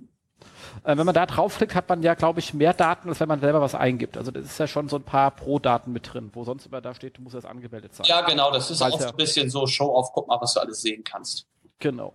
Ähm, und da kann man dann ja auch eine Domain eingeben und dann sagt er einem, wie diese, also zum Beispiel meine eigene, also mhm. dann habe ich hier eine Riesenliste an Keywords und dann prüft er gleich schon mal durch, ob ich überhaupt da bin, also in Google oder in Bing. Genau, aber er prüft halt äh, die erste Seite. Wir holen äh, hier nicht die Top 100, sondern wirklich nur die Top 10 dazu. Ist ja auch kein Problem. Das Problem ist aber, bei der ersten Seite hat es nämlich relativ oft nichts. So, und ich hatte halt immer gedacht, die Funktion geht nicht. Ja.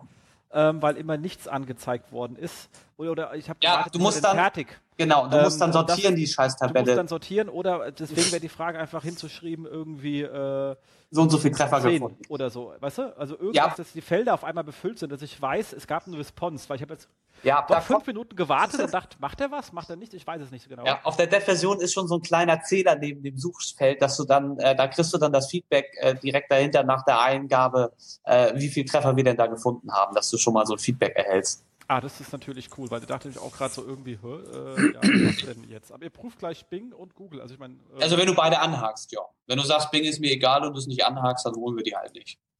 Ah, verstehe. Ähm, aber ist schon. Aber ansonsten finde ich das eine wirklich schöne schöne Geschichte. Es ist ja auch wirklich viel, was ihr da raushaut. Ja, und halt auch nicht nur Deutschland oder USA, sondern halt auch, äh, was weiß ich, auf Russisch und äh, auf in, in Kanji äh, machen können wir das sozusagen auch, wenn du jetzt da irgendwie in Japan unterwegs bist. Ähm, das ist auch nochmal so ein bisschen anders, was die anderen noch nicht machen. Ja, Problem ist halt, ich kann die japanische Liste nicht lesen. Nee, das fällt uns dann auch so ein bisschen die Qualitätssicherung schwer weiß halt nicht, was du da an Ergebnissen zurück. Du siehst ja, also japanische Buchstaben wird wahrscheinlich hinhauen, aber ähm, so im Detail, wenn du jetzt kein Native Speaker bist, ist natürlich sowas immer schwer zu beurteilen. Was, also wenn du in fremden Sprachen scrapest, grundsätzlich jetzt, egal ob du jetzt Webseiten, Knowledge oder was auch immer scrapest. Ja. Das stimmt. Aber ist äh, schön, also macht äh, definitiv Sinn. Und ich meine, ist man Ding gleich mit, ich finde vor allem Amazon halt auch äh, lustig, weil das ist dann doch durchaus äh, im E-Commerce. Ja, also gerade wenn du in dem Umfeld unterwegs bist, äh, mal so einen Eindruck zu kriegen, ähm, was denn da Produkte sind, was weiß ich, äh, wenn du jetzt Bier nimmst, ähm, was weiß ich, kriegst du so Bierbänke und so ein Zeug. Ähm, da wird man wahrscheinlich auch drauf kommen, wenn man da selber drüber nachdenkt. Aber die Idee an so einem Tool ist ja, dass du es halt schnell und im Ball kriegst. Ähm, aber auch USB-Sticks zum Beispiel. Dann kriegst du sofort eigentlich eine Rückmeldung auch so, was für Stickgrößen vielleicht jetzt gerade gefragt sind. Also welche halt im Suggest auftauchen. Wenn du anfängst bei Amazon USB-Stick, dann kommt da gleich, was weiß ich, äh, 1 Gigabyte, 8 Gigabyte und so weiter. Das stimmt. Was jetzt noch mir im E-Commerce fehlen würde, ist, wenn du Idealo mitnehmen würdest. Kann ich ja mal aufschreiben. Also so grundsätzlich ist, sind diese Suggest-Geschichten, so eine einzelne Suggest-Abfrage anzuklemmen, ähm, nicht übermäßig kompliziert. Es gibt so ein paar, die zicken ein bisschen mehr rum als andere, aber im Grunde ähm, kann man da schon auch als Hobbyentwickler sich so ein bisschen schon mal mit dem Thema auseinandersetzen. Das macht durchaus Spaß auch. Weil gerade wenn man versucht, sein Thema zu sortieren, mhm. äh, hat ähm, Idealo den Vorteil, dass wenn du da was, dass die ein, ein lustiges äh, Suggest haben, dass dir äh, schon A, direkt Produkte zeigt, die brauchst du natürlich ein, eigentlich nicht zwingend. Was aber spannend ist, ist, zeigt dir gleich Kategorien. Also es gibt da, es gibt in den Suggest drei Bereiche. Produkte, ja. uninteressant, aber Kategorien. Also zum Beispiel, du gibst TV ein, also du schreibst TV und dann kommt dann halt hier LED-Fernseher, Fernseher, TV, Receiver, Full HD TV. Also du hast halt einfach schon, ja. Du, gehst halt eine Ebene nach oben und nicht eine nach unten, was bei anderen Judges gehst, du ja tiefer ins Thema rein. Und danach hast du halt die, die Suchanfragen und halt Kategorien und Suchanfragen zusammen, also vor allem Kategorien mhm. ist halt nochmal spannend, wenn man sagt, was sind denn so die gängigen Überkategorien in meinem Bereich eigentlich? Ja, so gerade wenn du auch so ein Thema noch gar nicht so gut kennst, also gerade im Technologiebereich, ja, man, so bei Fernsehen hat man eine Vorstellung irgendwie so, was das da geben könnte, aber wie so immer, ne? Vorstellung ja. ist nicht Wissen. Exakt, also ist sicherlich auch ein spannendes Thema, aber gucken, wie, wie, wie gut die sich die Sachen ziehen lassen. Also sind ja auch keine Dummköpfe da. Ähm, aber wenn man da rankommt, ist es bestimmt spannend. Wie schaut es aus mit dem Suchvolumen? Also ich stelle mir jetzt gerade vor, wenn äh, hm? ich da suggest scrape äh, und dann macht dann Export schön in äh, also CSV oder Excel. Mhm. Und dann will ich einfach ein bisschen rumrechnen. Mhm. Ähm, das Subvolumen sehe ich jetzt hier im Tool als, als Balken. Ja, wir haben äh, mehrere Datenquellen, die wir quasi für ähm, diese Daten nutzen. Also wir haben es jetzt erstmal so, dass der normale, ich sag mal, registrierte, unbezahlte Account, der kriegt jetzt erstmal nur die Balken als Indikation, ob hoch, mittel, niedrig. Ja. Ähm, die genauen Schwellenwerte könnte ich nochmal raussuchen und auch mal irgendwo posten. Ähm, und aber geplant ist oder für einzelne Accounts schalten wir es jetzt auch auf Anfrage frei, ähm, dass dann da Echtwerte stehen. Also tatsächlich dann so und so viel Euro oder so und so viele Leute suchen danach. Aus dem, ja, ja mit AdWords Tool dann nehme ich an. Oder? Ja, es gibt halt diverse Quellen, die du dafür nutzen kannst. Ähm, es gibt auch andere Anbieter, die solche Daten zur Verfügung stellen. Wie immer bei solchen, ich sag mal, auch AdPlanner-Daten. Ähm, wenn du, also die Daten, die du da kriegst zu CPC und Suchvolumen, ähm, die musst du ja immer auch mit so einer Prise Salz nehmen. So, das Beste ist, du machst eigentlich eine Testkampagne, dann weißt du wirklich, woran du bist für dich jetzt. Ja. Ähm, aber so als Indikation, so ist das jetzt teuer oder billig oder suchen das viele oder wenige. Ähm, da tun sich dann die verschiedenen Datenanbieter, die es ja im Endeffekt alle auch irgendwo aus der gleichen Quelle haben, äh, tun sich da nicht so viel. Okay. Aber irgendwann äh, kann man sich das dann auch äh, also exportieren und kriegt da wirklich. ja, also ansonsten, wenn einer der Zuhörer äh, einen Account hat und die bunten Balken bei sich sieht und da gerne Echtwerte hat, ähm, soll er sich einfach bei uns melden und dann äh, können wir ihm das so quasi als Sneak Preview Feature mal freischalten. Ah, cool. Super. Und dann ist es auch in den Exports mit drin. Und kannst danach sortieren und den ganzen Kram. Genau. Absolut gut. Ja, muss man natürlich aufpassen. Wie gesagt, das hat man letztes Mal ja besprochen. Ähm, ähm, dieses, ähm, dieses Thema mit, dass die ähm, AdWords-Daten ja auch ähm, gerade oft nicht da sind, obwohl es ein Suggest gibt. Ja, ähm, tatsächlich. Also gerade wenn du ja auch, äh, also jegliche Form von, also wenn es was, was ist, was jetzt Trending ist, was aufpoppt, äh, auch relativ zeitnah. Ähm, das mag schon relativ hot sein, aber AdWords sagt dir dann immer noch so, ne, das ist kalter Kaffee. Wobei die Daten, wir würden dann auch mit unseren CPC und Suchvolumendaten dann wahrscheinlich sagen, ist kalter Kaffee, aber wir haben das Keyword zumindest gefunden. Genau. Und aber wie gesagt, ähm, das ist halt so eine Sache, wo man aufpassen muss, gerade im Informationsbereich. Mhm. Also wenn es jetzt kein E-Commerce-Gedanken hinten dran steht, dann sind die AdWords-Daten halt nur bedingt tauglich. Ja, das ist noch ein guter, guter Zusatz, genau. Also wenn es transaktionsorientiert ist, ähm, kannst du schon eher was drauf geben bei informativen Geschichten. Das ist ja teilweise so longtailig und da kannst du aber mit so einem Schwall schon in einem Artikel dann, keine Ahnung, von diesen, gerade diesen ganzen Suggestingern so viel mit einem Artikel eigentlich schon abdecken Genau. Naja. Und ansonsten auch ist es einfach schön zu sehen, wenn man einfach die Daten aus dem AdWord Planner nimmt und man sieht dann halt in ähm, äh, Google ähm, Webmaster Tools, dass man, wenn man sich auf Tagesbasis die Sachen anschaut, dass man einen ganzen Monat in den Top 10 war und schaut sich dann an, wie oft, wie hoch war die Impression und dann hat es meistens, also es korreliert nicht so wirklich gut mit den AdWord Planner Daten. Ähm, die, die sind äh, tendenziell oft massiv zu hoch. Mhm. Äh, und wie gesagt, bei, bei den Informationsanfragen fehlen sie halt dann oft ganz. Also es ist auch nicht mehr das, was es mal war. Ja, das ist dann auch, das siehst du dann teilweise dann auch bei uns dann in den Tabellen. Ähm, da ist ja manchmal auch eine Lücke, weil wir einfach keine Daten, egal aus welcher Quelle, dann dazu gefunden haben und dann brauchen wir uns auch nichts ausdenken.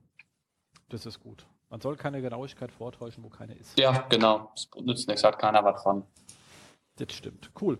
Aber schönes Tool. Jetzt weiß ich auch, wie man sich anmeldet. Das finde ich ja super. Ja, oben rechts in der Ecke. Genau, hat sich ja der, der, Podcast für mich schon selber gelohnt. Finde ich ja super. Ich habe alles gedacht, ihr seid noch, weil du hast mir ja geschickt, als ihr Beta wart.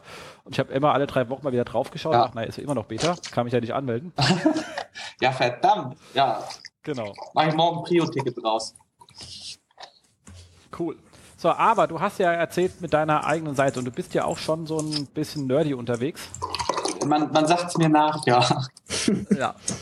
Äh, und da hast du ja ähm, ein paar lustige Sachen mit diesem äh, Arduino und da erstmal vielleicht ganz kurz für, für so Nullchecker wie mich, what the fuck ist Arduino? Ähm, das habe ich mich damals auch gefragt. Ähm, nein, also ich habe schon seit eh und je so, so einen leichten Bastel-Tick auch so Richtung äh, Elektronik. Und ähm, was so ein Arduino ist, ist im Prinzip ein kleiner Computer, der relativ wenig kann. Ähm, aber du bist sehr hardwarenah, also du hast einen sogenannten Mikrocontroller. Ähm, das ist quasi so viel Power wie dein Gameboy hatte früher vielleicht so ungefähr an Rechenleistung. Und ähm, das Schöne ist, du kannst aber damit halt auch zum Beispiel äh, direkt, also du kannst elektronische Schaltung da quasi drumherum weben und kannst so ein Arduino, weil er halt programmierbar ist, sehr flexibel für allerlei Geschichten einsetzen. Also du kannst zum Beispiel das, was du mit diesem if this then that machst, ähm, machst du im Prinzip eigentlich in klein auch in dem Arduino und sagst halt zum Beispiel, hey, wenn du hier einen Fühler hast und da geht die Temperatur rauf, äh, dann mach mal da drüben eine Lampe an. Ähm, allerdings musst du das halt in äh, C programmieren. Ähm, es gibt sicherlich auch andere Sprachen, mit denen man die programmieren kann. Ich bin da jetzt nicht so der Mega-Crack. Ich habe einfach nur Spaß an der Sache. Und ähm, aber man kommt also, wenn man ein bisschen PHP kann oder so, in das, was du an C brauchst, eigentlich so für die, für die zumindest Einstiegsprojekte im Arduino-Bereich, äh, da kommst du unheimlich schnell rein. Also es ist relativ einfach und schnell zu lernen. Und das Schöne ist, wenn du da halt was bastelst, es lebt gleich irgendwie. Und ähm, ja, und weil sie halt so flexibel und günstig sind und äh, man mit den Arduinos auch gerade so elektrische intelligente Schaltung sehr stark verkleinern kann, finde ich das halt so ein spannendes Thema und beschäftige mich damit. Ähm, ist das eigentlich so was ähnliches wie dieses Raspberry? Ach so, ja, ein schöner Vergleich, ähm, genau. Der Raspberry äh, ist halt nur deutlich leistungsfähiger. Ähm, also während der Raspberry ja wirklich ein PC eigentlich ist, äh, auch mit Grafikausgabe und äh, USB-Anschlüssen und allem drum und dran, geht das halt dem Arduino komplett ab. Der hat halt 8 Megahertz, ähm, hat, glaube ich, jetzt, ich habe, glaube ich, die Präse hier noch an der Seite, dann können wir mal ein paar rezitieren. Ähm, also im Arduino haben wir ähm, 32 Kilobyte äh, Speicher. Davon sind schon mal 5 Kilobyte für den Bootloader weg. Ähm, du hast 2 Kilobyte Arbeitsspeicher für Variablen. Ähm, also du bist mit deutlich weniger Memory unterwegs, während so ein Raspberry hat ja gleich schon Gigabyte oder so. Ähm, aber es ist irgendwo vergleichbar. Also Kleinstcomputer. So ist ein Kleinstcomputer, ähm, braucht halt deutlich weniger Strom, kann halt ja. auch deutlich weniger, aber gerade wenn man so in dem Bereich ist, Regeln oder kleine Sachen anzeigen und so weiter, kann man damit halt sehr energiesparende und flexible Projekte mit realisieren. Und das ist dann halt auch, worum es dann in diesem Blog geht. Oh, cool.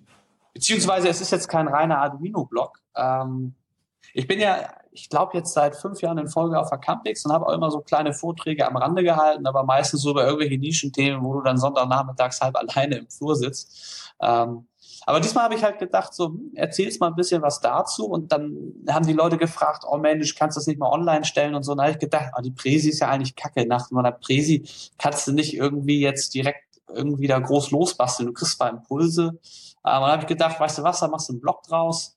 Ähm, ich hatte noch so eine, so eine Domain, die halt schon seit auch gefühlten 100 Jahren immer rumliegt. So ist das ja häufig dann so mit solchen Sachen. Und habe dann mal angefangen zu blocken, aber das nie weiter groß verfolgt. Und dann habe ich jetzt gedacht, weißt du was, da kippst du jetzt mal ein frisches WordPress drüber, machst da ein hübsches Design drauf und schreibst mal drauf los. Und da habe ich dann halt da angefangen, jetzt so meine Projekte auch mal ein bisschen ausführlicher zu beschreiben.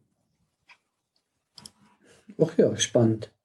Und ähm, was man da zum Beispiel sehen kann, und das sind auch so Dinge, die ich dann in dem Campix-Vortrag gezeigt hatte, ähm, das eine, ich nenne das Ranking-Säule. Man kennt die bestimmt so aus so kitschigen Imbissbuden oder so. Ähm, diese Plexiglas-Röhren, wo dann so Luftblasen drin aufsteigen und von unten so bunte LEDs das dann äh, lustig leuchten lassen. Und äh, so eine habe ich mir mal auf Amazon geholt, kostet irgendwie 40, 50 Euro. Ähm, und habe die dann zum Beispiel mit der API von den Manhattan Tools verbunden und lass mir dann mit dieser Wassersäule, die steht bei mir in der Ecke im Wohnzimmer und holt sich dann, wenn ich nach Hause komme, die Rankings ab und blubbert mich dann quasi voll, entweder mit grün oder rotem Licht und so weiter. Und ich weiß dann halt aus den Farbcodes halt, ah, cool, meiner Domain geht's gut oder ah, cool, heute neue Top 10 Rankings dazu gewonnen und so. Ähm, also quasi Ambient SEO Hardware. Super. Braucht ihr auch fürs Office, oder? ist ja management-tauglich auch ja, ja, im Prinzip schon. Ähm, also man kann da halt eine Menge mitmachen und äh, wenn es dann erstmal fertig ist, ähm, hast du da echt was Witziges, wo du dann auch mal was anderes mit anzeigen kannst. Keine Ahnung, Webseite nicht erreichbar, Seite blubbert brotlos oder was auch immer. Und ähm, was ähnliches, aber technisch halt ein bisschen anders umgesetzt ist zum Beispiel so eine Sales-Glocke. Die haben wir bei uns in der Firma wenn einer bei uns was, äh, was weiß ich jetzt, Tool-Account bestellt oder irgendwie im Datenshop was kauft, ähm, haben wir in der Küche so eine Schiffsglocke hängen, so eine, so eine klassische mit so einem Bügel und so einem Klöppel unten dran. Mhm. Und nebendran hängt ein Arduino mit einem äh, Netzwerkmodul und da ist so ein kleiner Spielzeugmotor dran. Das Ding hat eine IP-Adresse und wird im Prinzip ganz normal mit einem Get-Parameter aufrufen, kannst du beim Browser aufrufen und dann klingelt das Ding halt los. Kannst halt noch sagen, wie lang und so weiter. Ist ein großes Paket, kleines Paket. Ähm, Super. Und hast da so eine kleine Feedback-Meldung und es sieht halt auch witzig aus so. Sieht man halt auch in dem Blog beschrieben. Super witzig, was du damit alles bauen kannst. So was äh, ähnliches gibt es schon für viel Geld, wenn man viel Geld ausgeben will, äh, mit diesen Philips Hue-Lampen. Weiß nicht, ob ihr die kennt. Ja, genau. Die ähm, auch so farblich sind und die kann man auch, jetzt sind wir wieder beim Thema Standard, mhm. kann man es wieder damit verknüpfen, äh, aber äh, da braucht es halt nicht viel eine Geschick dafür. Also das ist halt beim, beim Arduino so ein bisschen das Zeug. Also wenn du so, die Elektronik Basics kriegt man auch relativ schnell drauf, aber man sollte halt keine Angst vor Lötkolben haben oder so, wenn man. Ja. Es gibt erst so Steckbretter, damit kann man erstmal anfangen, da kommt man auch schon relativ weit mit. Aber spätestens, wenn du halt ein richtiges das irgendwo einbauen willst und so, dann willst du es ja ordentlich zusammenbauen. Ähm, und da brauchst du dann halt ähm, schon ein bisschen Lötwerkzeug. Aber da schreibe ich dann auf meinem Blog auch zu. Mhm. Ähm, was ich ganz witzig finde, wo ich eigentlich jetzt auch mal wirklich einen echten Testcase versuche, ist, ähm, es gibt ja das Google Measurement Protocol für Analytics. Ähm, da kannst du ja serverseitig ähm, alles Mögliche an Tracking-Events, äh, an Page-Views, E-Commerce-Transaktionen, kannst ja alles in dein Google Analytics-Konto schicken.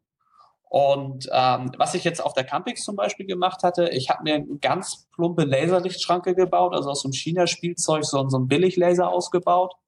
So eine 1-Euro-Fotozelle, die dann an dem Arduino hängt. Das ist eigentlich fast alles an Hardware. Ähm, und wenn du durchgehst, fällt quasi das Licht runter, also wird dunkler auf dem Sensor. Und in dem Moment sage ich halt, ey, Google Analytics Konto XYZ, äh, ich schicke dir jetzt ein Event aus der Kategorie äh, Room Entered plus eins, so vom Ding her.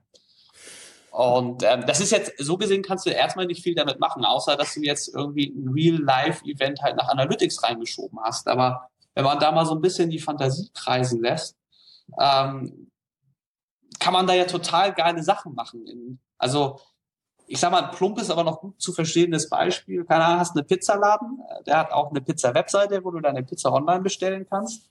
Und dann speicherst du vielleicht noch parallel, keine Ahnung, Sonnenniederschlags, Temperaturwerte vielleicht mit ins Analytics-Konto, um dann, weiß ich nicht, lustige Korrelationen auf Bestellverhalten zu Witterungsverhältnissen zu machen oder so. Ähm, oder scannst einen Kassenbon äh, mit einem QR-Code und schickst dann den Confirm wieder zurück ins Analytics-Konto oder irgendwie so und schaffst halt so eine Verbindung zwischen Online und Offline. Also dieser Use Case ist ja allgemein gängig. Die, also das ist nichts Außergewöhnliches. Also für die Pizzeria vielleicht, aber in meiner tiefen Jugend irgendwann mhm. Ende der 80er hatte ich da so ein äh, lustigen ähm, Schülershop mhm. äh, Job äh, und habt eine Woche bei Möbel Ungar, ich weiß gar nicht, ob es hier noch gibt, das sind so Möbelläden. Ah, mit so, mit so einem Zähler am Eingang gestanden. Genau. Und zwar, weil die sowieso die Leute, also die haben den Lichtschranke und haben halt auch immer gezählt, mhm. wie oft die unterbrochen wird. Das Problem ist halt, die Leute rausgehen und reingehen und unterbrechen ja gleichzeitig. Richtig. Und sie wollten eigentlich auch keine Personen zählen, mhm. sondern Käufergruppen. Also ah, okay. Familie sollte als eins gezählt werden, weil es sind ja nicht drei Leute, weil mhm. die wollten dann wissen, wie war der Umsatz pro Käufergruppe. Ja.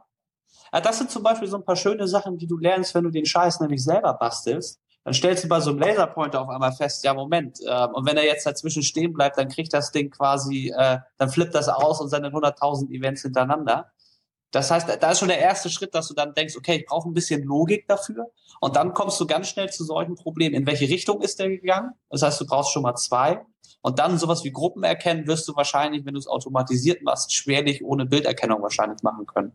Ja, nee, die haben das ganz pragmatisch gemacht. Äh, die haben natürlich einen Faktor, an dem sie den Scheiß durch. Also erst ja, stellst du Studenten hin für 4 Euro die Stunde. Dem, das, nein, also ja, aber nur für eine Woche.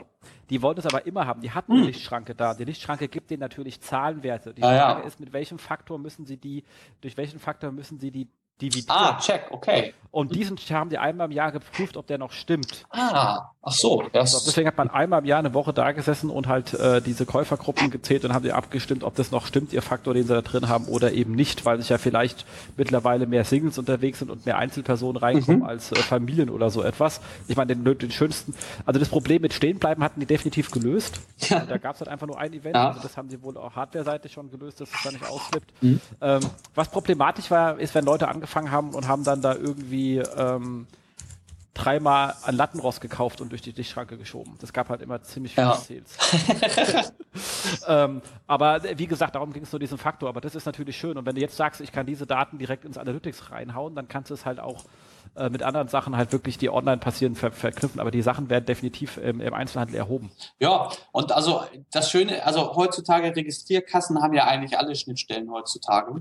Und du könntest darüber, also mit einem kleinen Analytics Gateway, also Arduino Gateway quasi auch deine, deine normalen Laden, wenn du es denn möchtest, ne, das ist ja die andere Frage, ob du das nach Analytics schieben möchtest, aber grundsätzlich hättest du die Möglichkeit, Online- und Offline-Shop Absatzdaten im gleichen System vergleichen zu können auch, oder?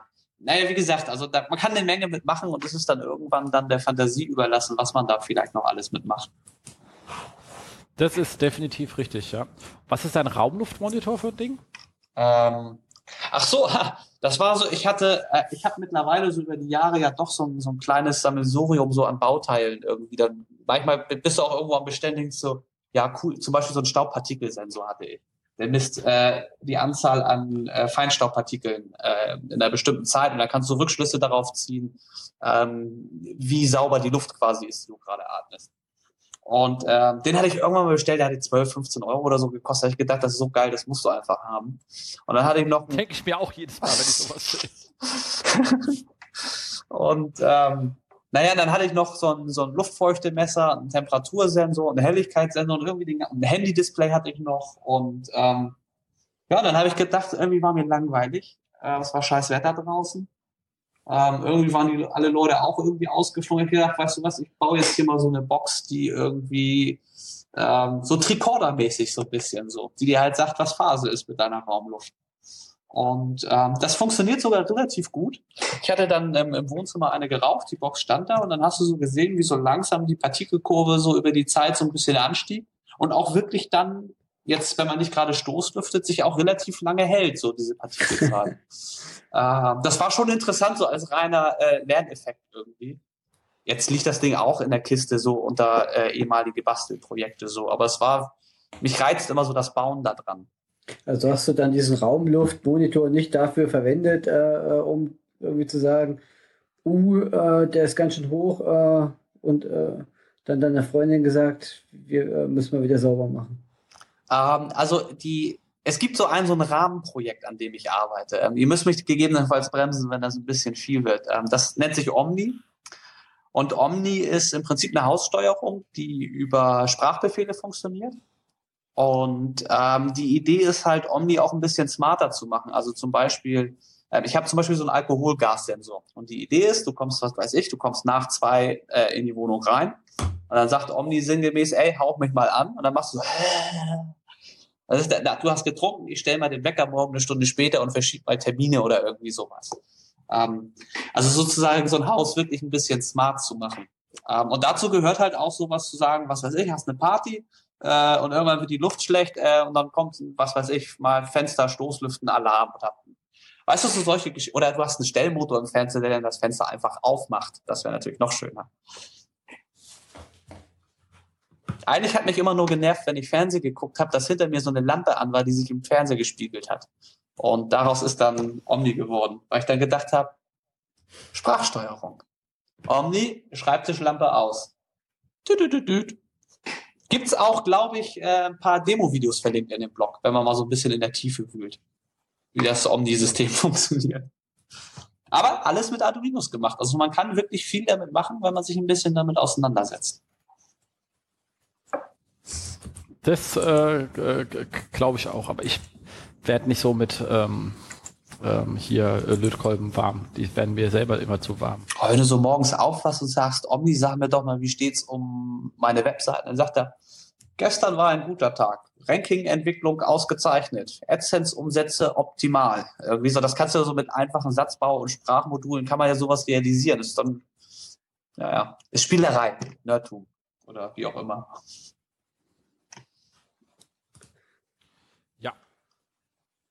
das, das, äh, ja.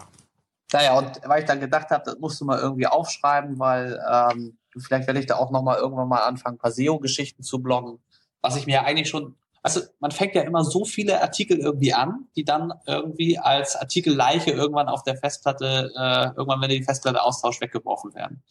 Und irgendwie ist das ja dann doch schade. Und irgendwie habe ich ja doch zu viel dann irgendwo meine Meinung, die ich dann vielleicht auch mal tun, tund, äh, kundtun sollte. So.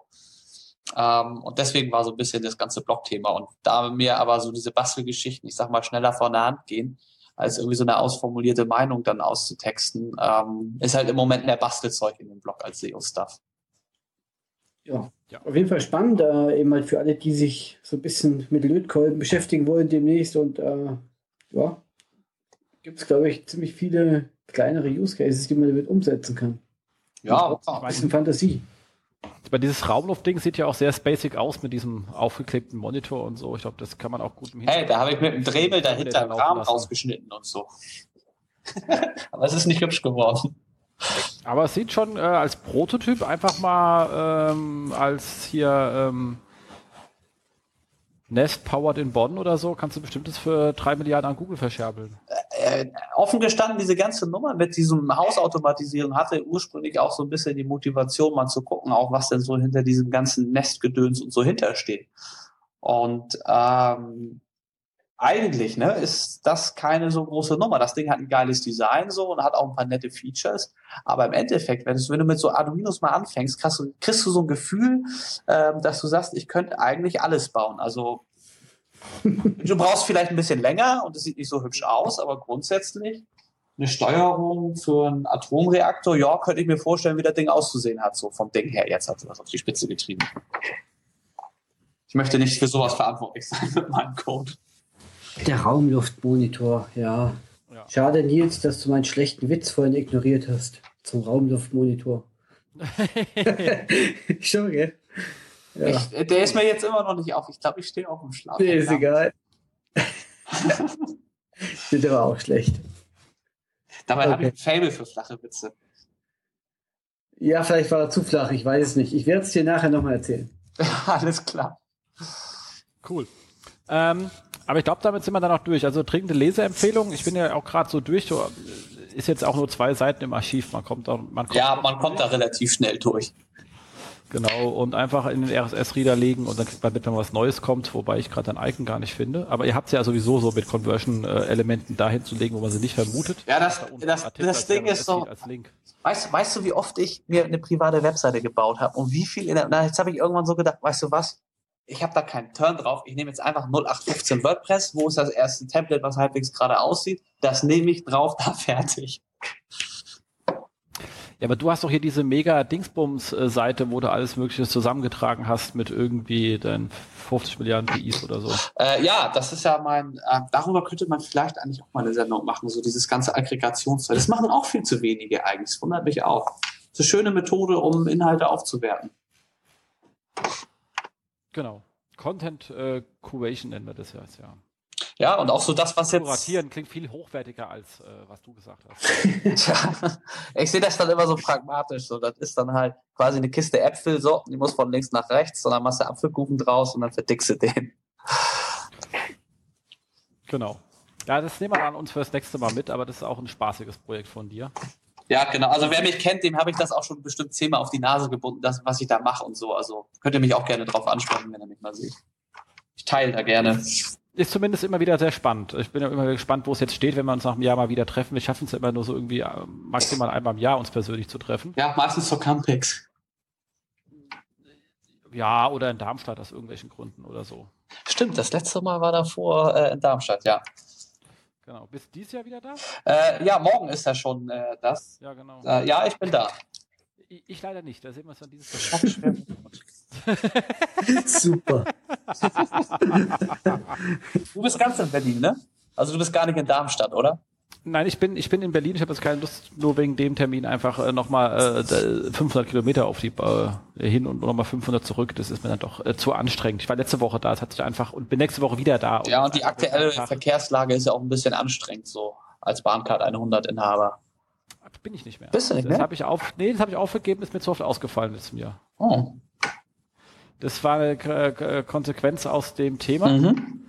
ähm, dass ich gesagt habe, nee, das, äh, ich äh, muss da etwas flexibler werden. Der Laden ist nicht so zuverlässig. Mhm. Wenn die Bahncard 100 nur an 90 Prozent der Tagen funktioniert, weil sie sonst keine Lust haben zu fahren, äh, weil mir das einfach.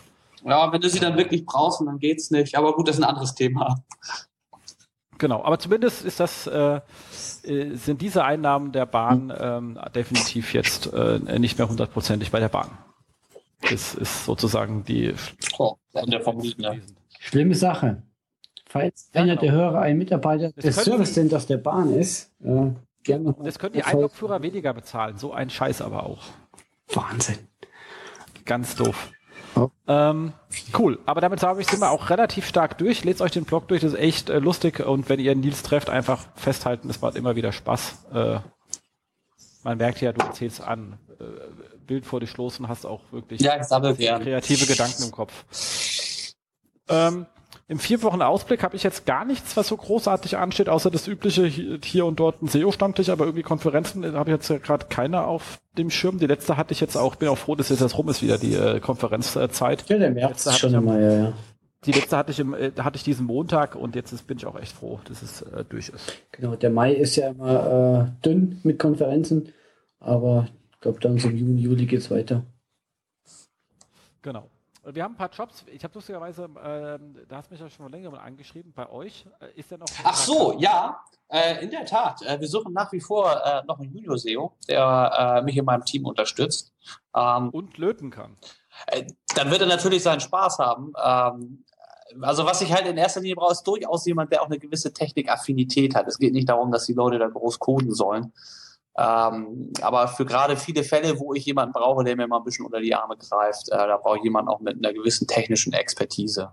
Muss jetzt, wie gesagt, kein mega Technik-Crack sein, aber ähm, der sollte schon mal irgendwie vielleicht mal ein kleines eigenes Projekt haben oder so. Da geht es auch nicht darum, dass das ein richtig geiles Ding ist, sondern da geht es uns eigentlich darum, dass das jemand ist, der sich mit der Materie aktiv auseinandersetzt. So jemanden suchen wir. Jung, dynamisch, Lust auf Abenteuer. So, sollte ungefähr so aussehen wie dein Block-Minimum.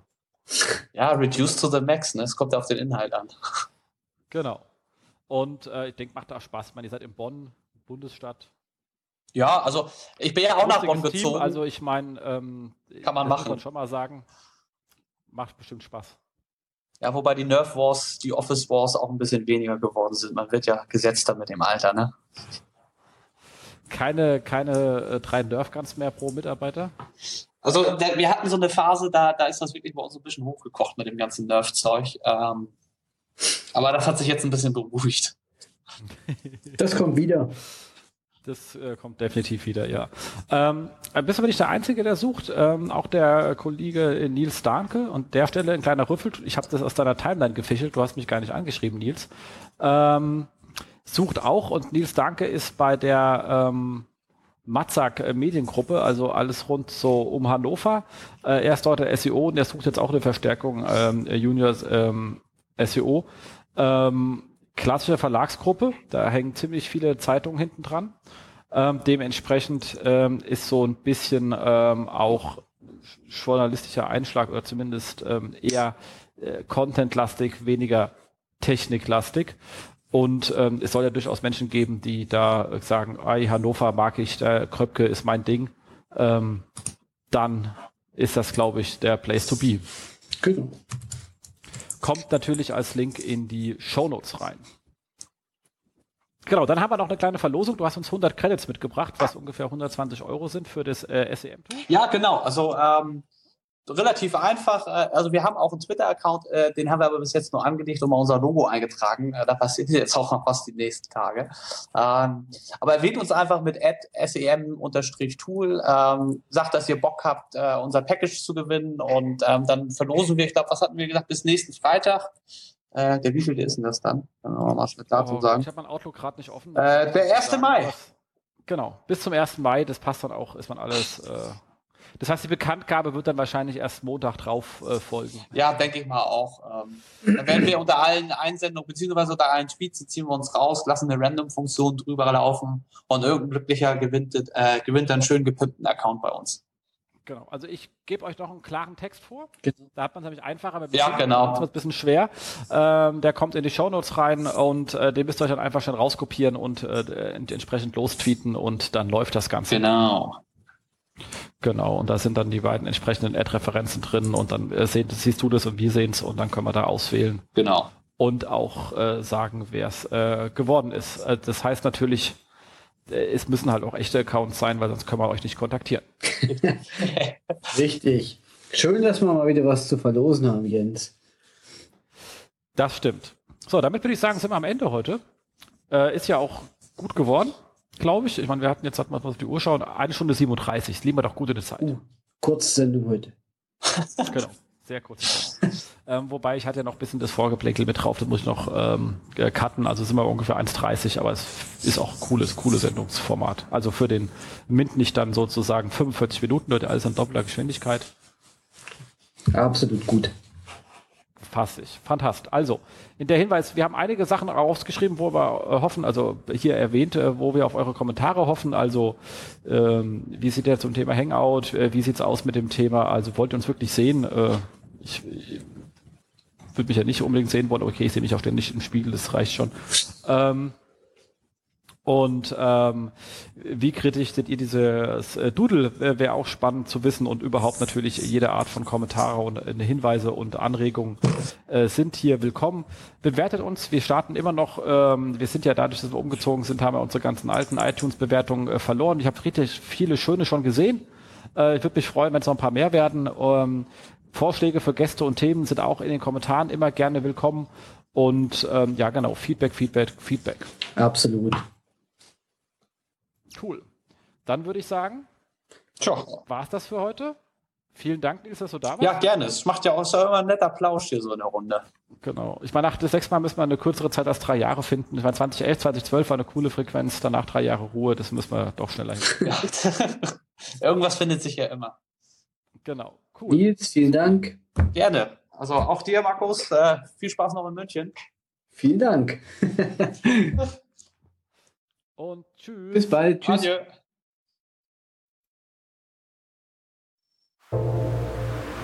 Das SEO-Haus. Mit Jens Faudrat und Markus Walter. Das SEO-Haus.